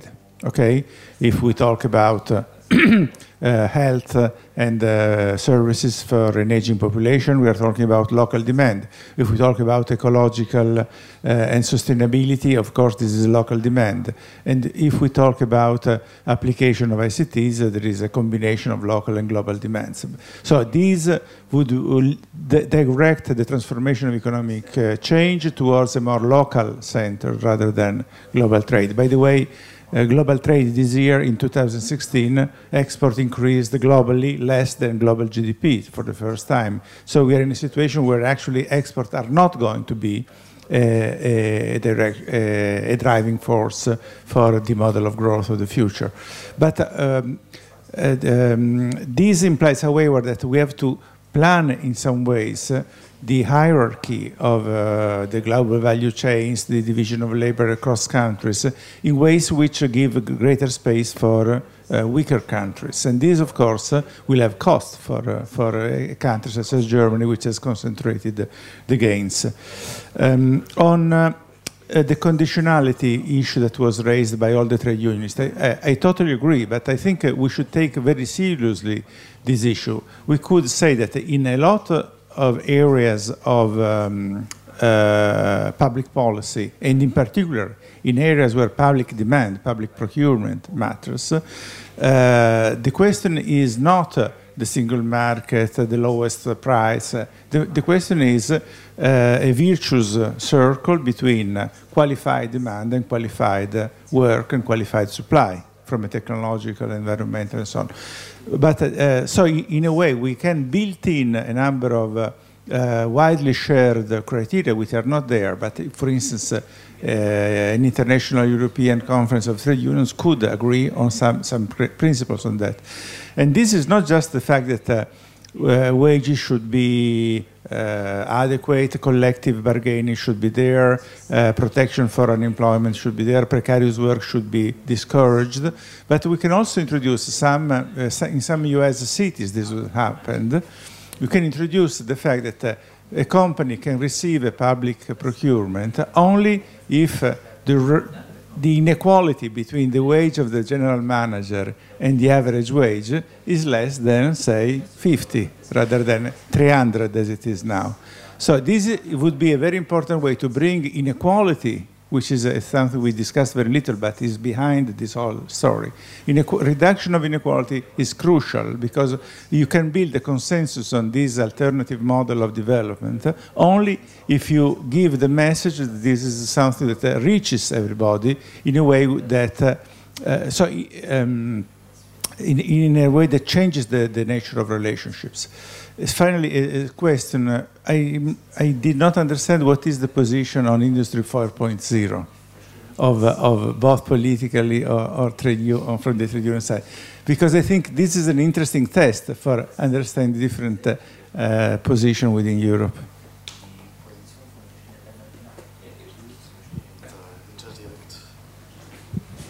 Ja, zunächst äh, an Axel Trost zur Frage der Lohnstückkosten. Es ist ja richtig, nicht?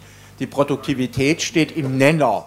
Ja, und wenn die steigt, sinken die Lohnstückkosten, aber nur dann, wenn der Nominallohn, der im Zähler steht, eben nicht entsprechend steigt. Ja, also das muss man doch immer noch mit dazu sagen, nicht? Das ist nicht allein eine Frage der Produktivität, nicht? Und genau das ist ja der Knackpunkt der deutschen Entwicklung der letzten 15 Jahre oder so. Ja, ja und dann äh, zum Thema ja, Technologie und neue Entwicklung. Also äh, das ist so eine deutsche Krankheit, dass wir sowas immer ums Automobil rum äh, diskutieren. Ja? Äh, und dann kommt das, ja, dann müssen wir halt irgendwie auch eine Batteriefabrik haben. Mal ganz abgesehen davon, dass natürlich auch die Batterie von der Fertigung her längst nicht die Komplexität von Einspritzpumpen und Turboladern und dergleichen hat. Ja? Ich glaube, es ist einfach der verkehrte Weg weil, die, weil, weil es ein Irrtum ist zu glauben, wir könnten eine sozialökologische Transformation erreichen, indem wir einfach nur das, was wir haben, sozusagen irgendwie jetzt mit nachhaltiger Energie äh, auf, versorgen oder so. Das heißt, wir, wir, haben die bis, wir behalten die Struktur unseres Verkehrs mit äh, Automobil bei und wir machen das jetzt nur elektrisch und irgendwie smart. Das wird nicht funktionieren. Ja? Und dann sollte, sollte, uns schon ein bisschen mehr einfallen, als jetzt auch noch eine, Fabri äh, eine Batteriefabrik für Deutschland zu haben.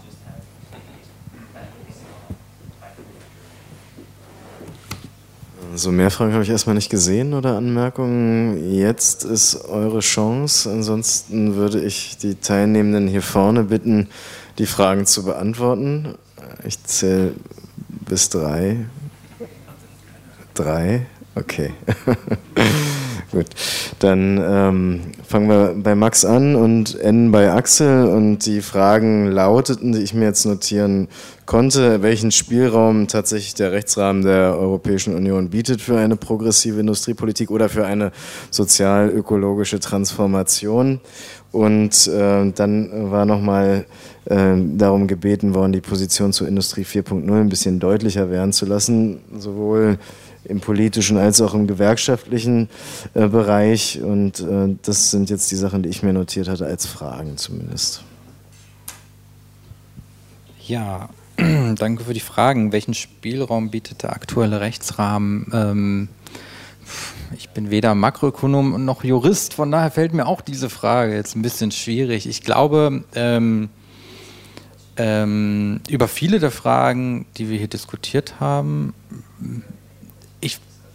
würde das auch mal gerne wissen, vielleicht kann Marie Pianta da jetzt was sagen. Ich glaube, die Studie ähm, zielte darauf ab, sozusagen, äh, einfach zu untersuchen, was ist denn im derzeitigen Verfassungsrahmen äh, überhaupt möglich, ja? ohne dass wir jetzt äh, eine europäische, äh, äh also eine Reform der Primärverträge der Europäischen Union äh, mit allen äh, politischen Hindernissen, die da dranhängen, irgendwie ähm, anstreben zu müssen. Ja? Ich glaube, das ist, war so ein bisschen der Anspruch. Ähm, ich glaube, dass trotzdem viele Fragen außerhalb des, äh, des, des äh, aktuellen Rechtsrahmens äh, tatsächlich äh, liegen. Ja? Also wenn wir über Wettbewerbsrecht oder wenn wir über Beihilfe, staatliche Beihilfe reden, dann sind das primärrechtlich verankerte Grundlagen. Ja? Und da müssen wir dann auch an die Verträge ran. Ähm, die Studie, die, ähm, ich weiß nicht, Martin oder Roland, ich weiß nicht, wer von euch die gezeigt hat, da geht es nämlich genau darum, sozusagen. Da werden ganz konkrete Vorschläge von der, ich mache jetzt mal Werbung für eure Studie, ähm, ganz konkrete Vorschläge für, ähm, ähm, für, für Vertragsänderungen Änderungen sozusagen vorgeschlagen und da ist auch das Beispiel staatliche Beihilfe und Wettbewerbsrecht zum Beispiel auch, ähm, was auch da behandelt wird. Und ähm, vielleicht kann man sich die einfach mal durchlesen. Ich fand es ich fand's sehr erhellend, ohne jetzt irgendwie wirklich den juristischen Hintergrund zu haben, das bewerten zu können. Ähm, Frage Industrie 4.0, eigene Position. Ähm, ja, der Axel hatte das ja gerade schon angesprochen, die äh, Diskussion mit, mit, mit Franzosen. Ich kenne das auch ganz gut, wenn ähm, ähm, ich mich im industriepolitischen Ausschuss von Industry All Europe, in dem ich bin, ähm, bewege und da die Debatten mitkriege. Da kriege ich halt auch von, insbesondere von französischen, italienischen, ähm, spanischen Gewerkschaftern eine ganz große äh, also immer ein ganz großes Warnzeichen mit, sozusagen, was äh, unsere Involviertheit in diesen Industrie 4.0 Prozessen und Aushandlungen angeht. Ja, und das, ähm, ich glaube, ich glaube, beide Seiten können so ein bisschen davon lernen. Ich, ich, ich ähm, würde sagen, wir können ähm, davon lernen, dass ähm, Industrie 4.0 natürlich ein Rationalisierungsprogramm ist. Da müssen wir gar nicht, gar nicht drüber herumrätseln, ja. Aber, ähm, aber ich glaube, es ist, es ist auch nicht nichts besonders Neues sozusagen, was immer ausgedrückt wird mit diesem, mit diesem Begriff Industrie 4.0 oder vierte industrielle Revolution, dass jetzt auf einmal etwas ganz Neues auf uns zukommt. Ich glaube auch, auch vor zehn Jahren haben diese Rationalisierungsprozesse stattgefunden und sie werden auch in zehn Jahren noch stattfinden. Und ähm, ich glaube, so falsch ähm, das war bisher immer davon zu sagen, oh, in zehn Jahren haben wir die menschenleere Fabrik. So falsch ist es zu sagen, in zehn Jahren ähm, wird sich äh, nicht allzu viel ändern. Natürlich sind es sind das Transformationsprozesse der Arbeit, ähm, aber ich glaube, die gab es schon immer und ich würde auch sagen, ähm, wir müssen uns immer wieder neu darauf einstellen, ja, mit unseren eigenen ähm, äh, ja, gewerkschaftlichen Positionen, ähm, die wir dazu entwickeln. Und ähm, ja, ich äh, viel mehr kann ich dazu jetzt auch nicht sagen. Industrie 4.0 tut mir leid, wenn das jetzt so ein bisschen enttäuschend ist. Vielleicht nochmal zum Thema Elektromobilität. Ähm, ähm, ja, nee, nee, also die, dass man jetzt die Batteriezellfertigung dahin stellt und äh, jetzt auf einmal sozusagen alle Probleme, alle ähm, äh, den sozialökologischen die sozialökologische Transformation hat, äh, das ist, äh, wollte ich ja gar nicht sagen. Natürlich müssen wir ähm, über sehr viel mehr nachdenken. Ja. Nachhaltige, insgesamt nachhaltige Mobilitätskonzepte gehören dazu. So wie wollen wir uns in Zukunft bewegen? Ja. Ähm, ist denn Individualbesitz von Auto denn in Zukunft überhaupt noch was Erstrebenswertes oder nicht? Ja. Was, was natürlich auch schwierig ist bei uns zu diskutieren, ähm, aber ähm, ähm ich glaube, äh, auch diese Debatten führen wir und ähm, müssen sie führen. Also hier geht es nicht nur darum, sozusagen wie bisher weiterzumachen, nur mal mit einem mit einem Elektromotor drin, sondern insgesamt mal zu überlegen, wie wollen wir überhaupt in Zukunft äh, leben und produzieren. Die Frage nach dem Handelsbilanzdefizit klärt er bilateral dann? Nein, das ist äh, total okay. Sarah, das ist äh, deine Chance, ähm, äh, Axel als Finanzpolitiker und finanzpolitischer Sprecher der Linken deinen Wunschkatalog mitzugeben für die Koalitionsverhandlungen im Herbst. Ja, also Vielleicht noch ganz kurz zu der Frage des rechtlichen Rahmens, zumindest auf die Steuerpolitik bezogen, ist es ja echt, äh, sieht es schlecht aus. Ähm, also es gibt eben durch dieses Konsensprinzip ist da ziemlich viel blockiert, vor allem was dann Möglichkeiten des finanziellen Ausgleichs zwischen den EU-Ländern ähm, betrifft. Ähm, es gibt aber doch immer wieder kleine Möglichkeiten, anscheinend sich drum herum zu winden, wie jetzt die, ähm, diese Aktion der Wettbewerbskommission gezeigt hat, die dann ähm, diesen Fall von Apple in Irland eben aufgegriffen hat und das als Wettbewerbsverzerrung ähm, äh, sozusagen skandalisiert hat, dass eben Apple in Irland keine Steuern zahlt. Und es scheint sich jetzt auch so ein bisschen auszuweiten, dass es eben in verschiedenen Fällen jetzt zu Klagen kommt von der Wettbewerbskommission. Das ist auf jeden Fall ein interessantes, eine interessante Entwicklung, denke ich, die wir beobachten ähm, können.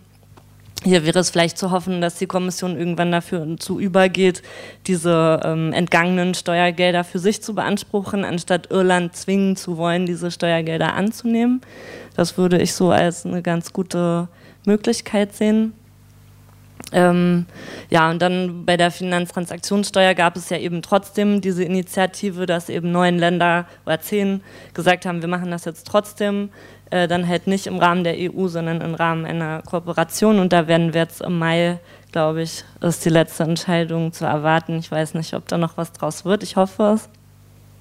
Ähm, und äh, ansonsten denke ich, wäre ja eine der wichtigsten Sachen, die wir, die wir brauchen ähm, in der EU, diese öffentliche länderbezogene Berichterstattung, wie eben die Konzerne offenlegen, in welchen Ländern sie ähm, wirtschaften und in welchen Ländern sie wie viele Umsätze haben und wo sie Steuern bezahlen. Weil nur dann wird es möglich sein zu vergleichen, in welchen äh, Ländern ähm, werden Dumping-Methoden angewendet und dann können auch die Bevölkerung von Irland oder Niederlande vielleicht mal dazu sagen, ob das überhaupt in ihrem Interesse tatsächlich stattfindet. Und, und wenn ähm, der Zivil, also der zivilgesellschaftliche Druck auch in den Ländern, die auf steuerlicher Ebene blockieren, vielleicht größer wird, kann man hoffen, dass, es, dass sich auch auf EU-Ebene was bewegt. Ja. Äh, ich glaube, damit schließe ich. Ja. Axel. Ich fange mal mit dem, mit dem letzten an. Also Steuerpolitik auf, ähm, auf europäischer Ebene ist wirklich ein hartes Brot. Ähm, diese Finanztransaktionssteuer verfolgen wir als Finanzausschuss im Prinzip in jeder Sitzung. Zwischendurch hatten wir das sogar als Dauertagesordnungspunkt damit die Linke nicht immer unter Punkt Null, also unter Verschiedenes sozusagen den Punkt anspricht. Und es ist eben gesagt worden, also das geht überhaupt nur, weil äh, viele Länder das eben von vornherein abgelehnt haben. Äh, wenn man eben mindestens äh, neun Länder dabei hat, dann gibt das eine Möglichkeit im Rahmen der verstärkten Zusammenarbeit so etwas zu vereinbaren. Äh, wobei alle Verhandlungen immer offen sind. Also immer sitzt Großbritannien mit am Tisch und scheißt in die Debatte und sagt nur, sowieso nicht, als blöd und und und.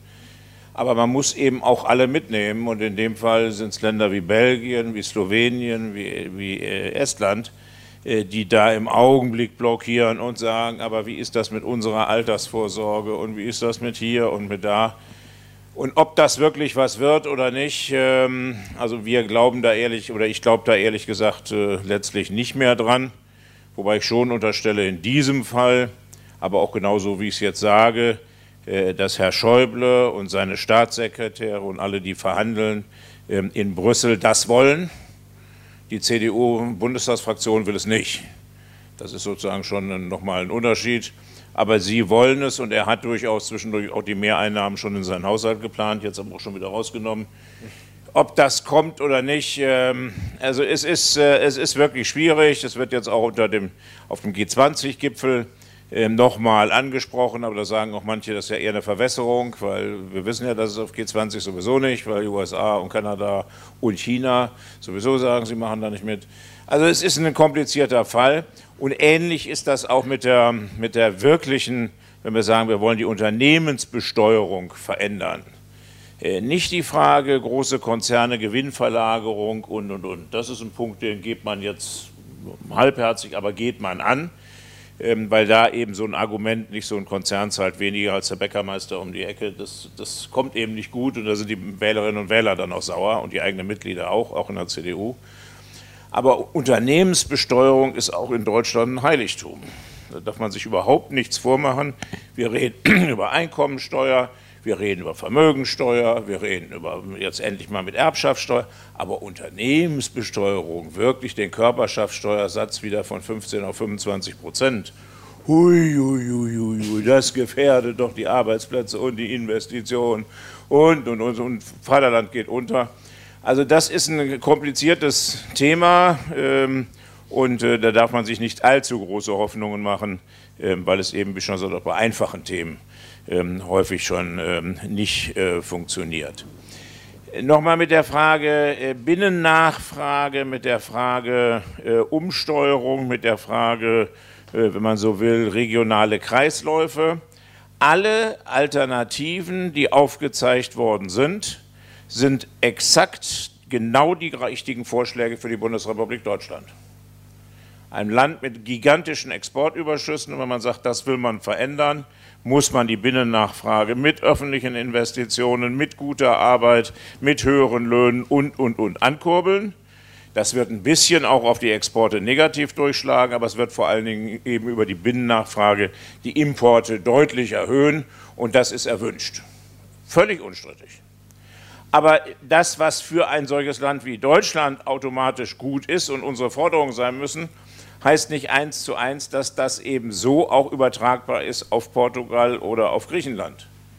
Weil wenn ich eben nicht von einer Situation von Exportüberschüssen, sondern eben sogar von großen Defiziten ausgehe und die Defizite nur deswegen kleiner geworden sind, weil ich die Bevölkerung so arm gemacht habe, dass sie nicht mehr vernünftig konsumieren und damit eben auch keine Importe mehr finanzieren können, dann heißt das schon, dass ich auf Dauer mir Gedanken machen muss, ähm, wie ich eben in diesen Ländern auch, wie schon gesagt, die, entweder die Produktion oder Möglichkeiten, sonstige ähm, Erlöse zu erwirtschaften, um diese Importe zu finanzieren, eben auch stärke. Also da darf man sich nichts vormachen. Jetzt kann man sagen, das geht doch auch in Deutschland, da haben wir doch auch Ostfriesland und meinetwegen auch die neuen Bundesländer und die anderen und, und, und. Ja, das geht in Deutschland erstens, weil wir einen Länderfinanzausgleich haben und wer sich ein bisschen auskennt, weiß, wie hart der verhandelt wird zwischen Bayern, Baden-Württemberg und ich sage mal nur äh, Mecklenburg-Vorpommern. Und auf der anderen Seite, das ist noch viel wichtiger, weil wir ein einheitliches Sozialversicherungssystem haben, wo sozusagen die Gutverdienenden in, äh, in Süddeutschland einzahlen mit hohen Einkommen und in in den schwachen Regionen eben auch alle Auszahlungen, äh, sei es Rente, sei es ähm, äh, äh, Arbeitslosengeld und anderes, ausgezahlt wird. Alles unzureichend, wollen wir alles besser haben, aber dieses System haben wir eben in Europa nicht. Und insofern ist eben die Ausgleichsmechanismen, das auszugleichen, eben schon auch ausgesprochen schwierig. Und deswegen gibt es eigentlich, wenn man von den, von den gegenwärtigen Verhältnissen absieht oder überhaupt eine Vision entwickeln wird, eigentlich nur die Möglichkeit, wirklich zu sagen, wir müssen diese sogenannten Kohäsionsfonds, also den ESF für Soziales, den EFRE für Wirtschaftsentwicklung, ähm, für ländlichen Raum und, und, und, den müssen wir eher aufstocken und gucken, dass wir schwache Regionen damit fördern. Und wir müssen mit auch aus Europa finanziert eben öffentliche und Indust also jetzt auf Englisch dann Industrie fördern ähm, in allen Ländern Europas und damit eben versuchen, auch einen Ausgleichsprozess hinzubekommen und damit schwächere Länder eben stärker fördern und starke Länder mit in die Finanzierung reinnehmen, aber sie profitieren nicht ganz so stark dann von diesen Ausgaben. Das ist für meine Begriffe nur die Vision, die man entwickeln kann. Und ich will an dieser Stelle vielleicht nur sagen, es gibt eine weitere Vision, insbesondere von der Gesine Schwan, Also wer sie nicht kennt, äh, nach wie vor Sozialdemokratin und Vorsitzende der SPD-Grundwertekommission, ähm, mal ganz von rechts kommend, Mitgründerin des Seeheimer Kreises, aber inzwischen äh, Linke in der SPD. Hier kann man sehen, wie die SPD sich auch äh, entwickelt hat. Äh, die hat die Vision über Europa, über die Verteilung der Flüchtlinge äh, sozusagen ein Europa von unten zu machen. Sie hat nämlich die Vision, lass uns Städte, lass uns Kommunen ein Antragsrecht geben, ein bestimmtes Kontingent von Flüchtlingen zu übernehmen und dann aus Europa Gelder zu bekommen für die Integration dieser Flüchtlinge und auch nochmal einen Draufschlag für sozusagen Investitionen für die eigene Bevölkerung. Und das ist nicht nur eine Vision, das hat sie inzwischen mit der Kommission in einem kleinen Modellprojekt schon auch umgesetzt. Also da tut sich ein bisschen was zumindest als Vision und das führt dann zu der, ja, wie ich schon finde, auch wirklich reizvollen Situation, dass eine Stadt wie Danzig sagt, ja, wir beteiligen uns an diesem Projekt, völlig egal, was unsere scheiß Zentralregierung äh, von Polen insgesamt macht. Also insofern finde ich, ist das äh, eine Sache, wo man auch noch mal über die kommunale Ebene, wenn wir jetzt versuchen wollen, überhaupt Mehrheiten zu finden, Stimmung zu finden, irgendwas verändern können. Und allerletzter Punkt vielleicht, diejenigen, die meinen Newsletter bekommen, können dann nochmal in den von gestern gucken. Ich habe eben mal gemailt, ich hoffe dann, wenn Sie zu Hause sind, ist vielleicht auch auf meiner Internetseite. Es gibt ein Interview mit dem wirtschaftspolitischen Berater von Mélenchon, also dem Präsidentschaftskandidaten der Linken. Das hat bei uns, äh, haben das Leute aus der Linken übersetzt und mir dann in Deutsch gegeben, weil sie gedacht haben, sie könnten mich damit ärgern weil das ja so antieuropäisch wäre, dass das, jetzt müsste ich doch endlich mal sehen, wie das so ist. Und ich habe das sofort aufgenommen und habe gesagt, genau das ist richtig. Wenn man Europa ändern will, dann müssen wir auf der einen Seite hier in Deutschland für eine andere Regierung kämpfen. Aber wir müssen in Frankreich, wir müssen in, England, äh, wir müssen in Italien, wir müssen in Spanien endlich Regierungen haben, die sagen, Deutschland, wenn ihr mit eurer Politik, die ihr macht, so nicht aufhört, dann steigen wir aus und das auch wirklich ernsthaft sozusagen zu praktizieren. Nicht allgemein zu sagen, wir müssen aus dem Euro raus, sondern wir müssen die Verträge neu verhandeln, sondern eine neue Politik einfordern. Und das bringt er in einem Interview auf vier Seiten so fantastisch für meine Begriffe auf den Punkt, dass man genau sagen muss, das muss es sein.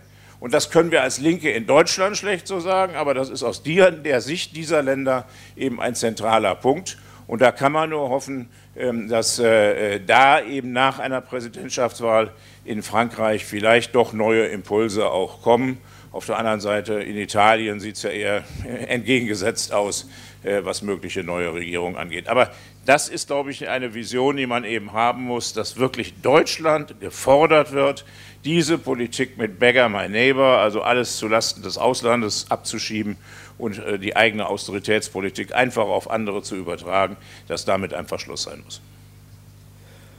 Genau, diese, diese Politik haben wir heute diskutiert. Ansätze haben wir vorgestellt. Wir haben die Studie von Mario äh, einerseits durch ihn selbst heute noch mal besser etwas näher kennenlernen können. Wir haben äh, übergreifend, fachübergreifend mit Gewerkschaften, mit Gewerkschaftsherren, mit äh, Politikern, mit äh, Wissenschaftlerinnen diskutiert das Thema und es ist ganz deutlich geworden, dass auf jeden Fall Alternativen existieren und auch das Bedürfnis existiert mittlerweile, also nicht nur Alternativen, sondern auch die Bereitschaft, diese Alternativen umzusetzen zur europäischen Austeritätspolitik, dass sich die Erkenntnis durchsetzt, vielleicht noch nicht endgültig durchgesetzt hat, aber durchsetzt im Moment, dass wir zu einer starken Investitionspolitik, die meinetwegen in einen Bereich progressive Industriepolitik münden soll oder trans ähm, sozialökologische Transformation, das ist so kompliziert, das sind drei lateinische Worte, ehrlich, das geht eigentlich nicht am Stück. Und ähm, mit, mit diesen, genau, das versteht draußen nämlich keiner. Entschuldige. Aber äh, mit diesen Worten sollten wir zum Ende kommen sozusagen. Ich bedanke mich äh, herzlich bei den Zuhörerinnen und Zuhörern. Ich bedanke mich bei den Kolleginnen und Kollegen, die heute hier vorn gesessen haben, auch vom ersten Panel. Wenke ist noch da. Ich bedanke mich bei den Dolmetschern äh, für die äh, gute Übersetzung heute Abend, äh, bei den Leuten vom Support auch herzlichen Dank. Ohne euch hätte das ja auch alles nicht funktioniert. Und in diesem Sinne äh, wünsche ich uns eine weiterhin erfolgreiche Umsetzung dieses doch sehr interessanten politischen Ansatzes. Und ich glaube, wir sind heute ein gutes Stück miteinander vorangekommen. Und ich wünsche mir, dass wir zukünftig weiterhin auch kritisch miteinander und vielleicht tauschen wir dann mal die Rollen und du kritisierst mich, dass wir dann sozusagen auch weiterhin kritisch miteinander dieses Thema diskutieren. Herzlichen Dank.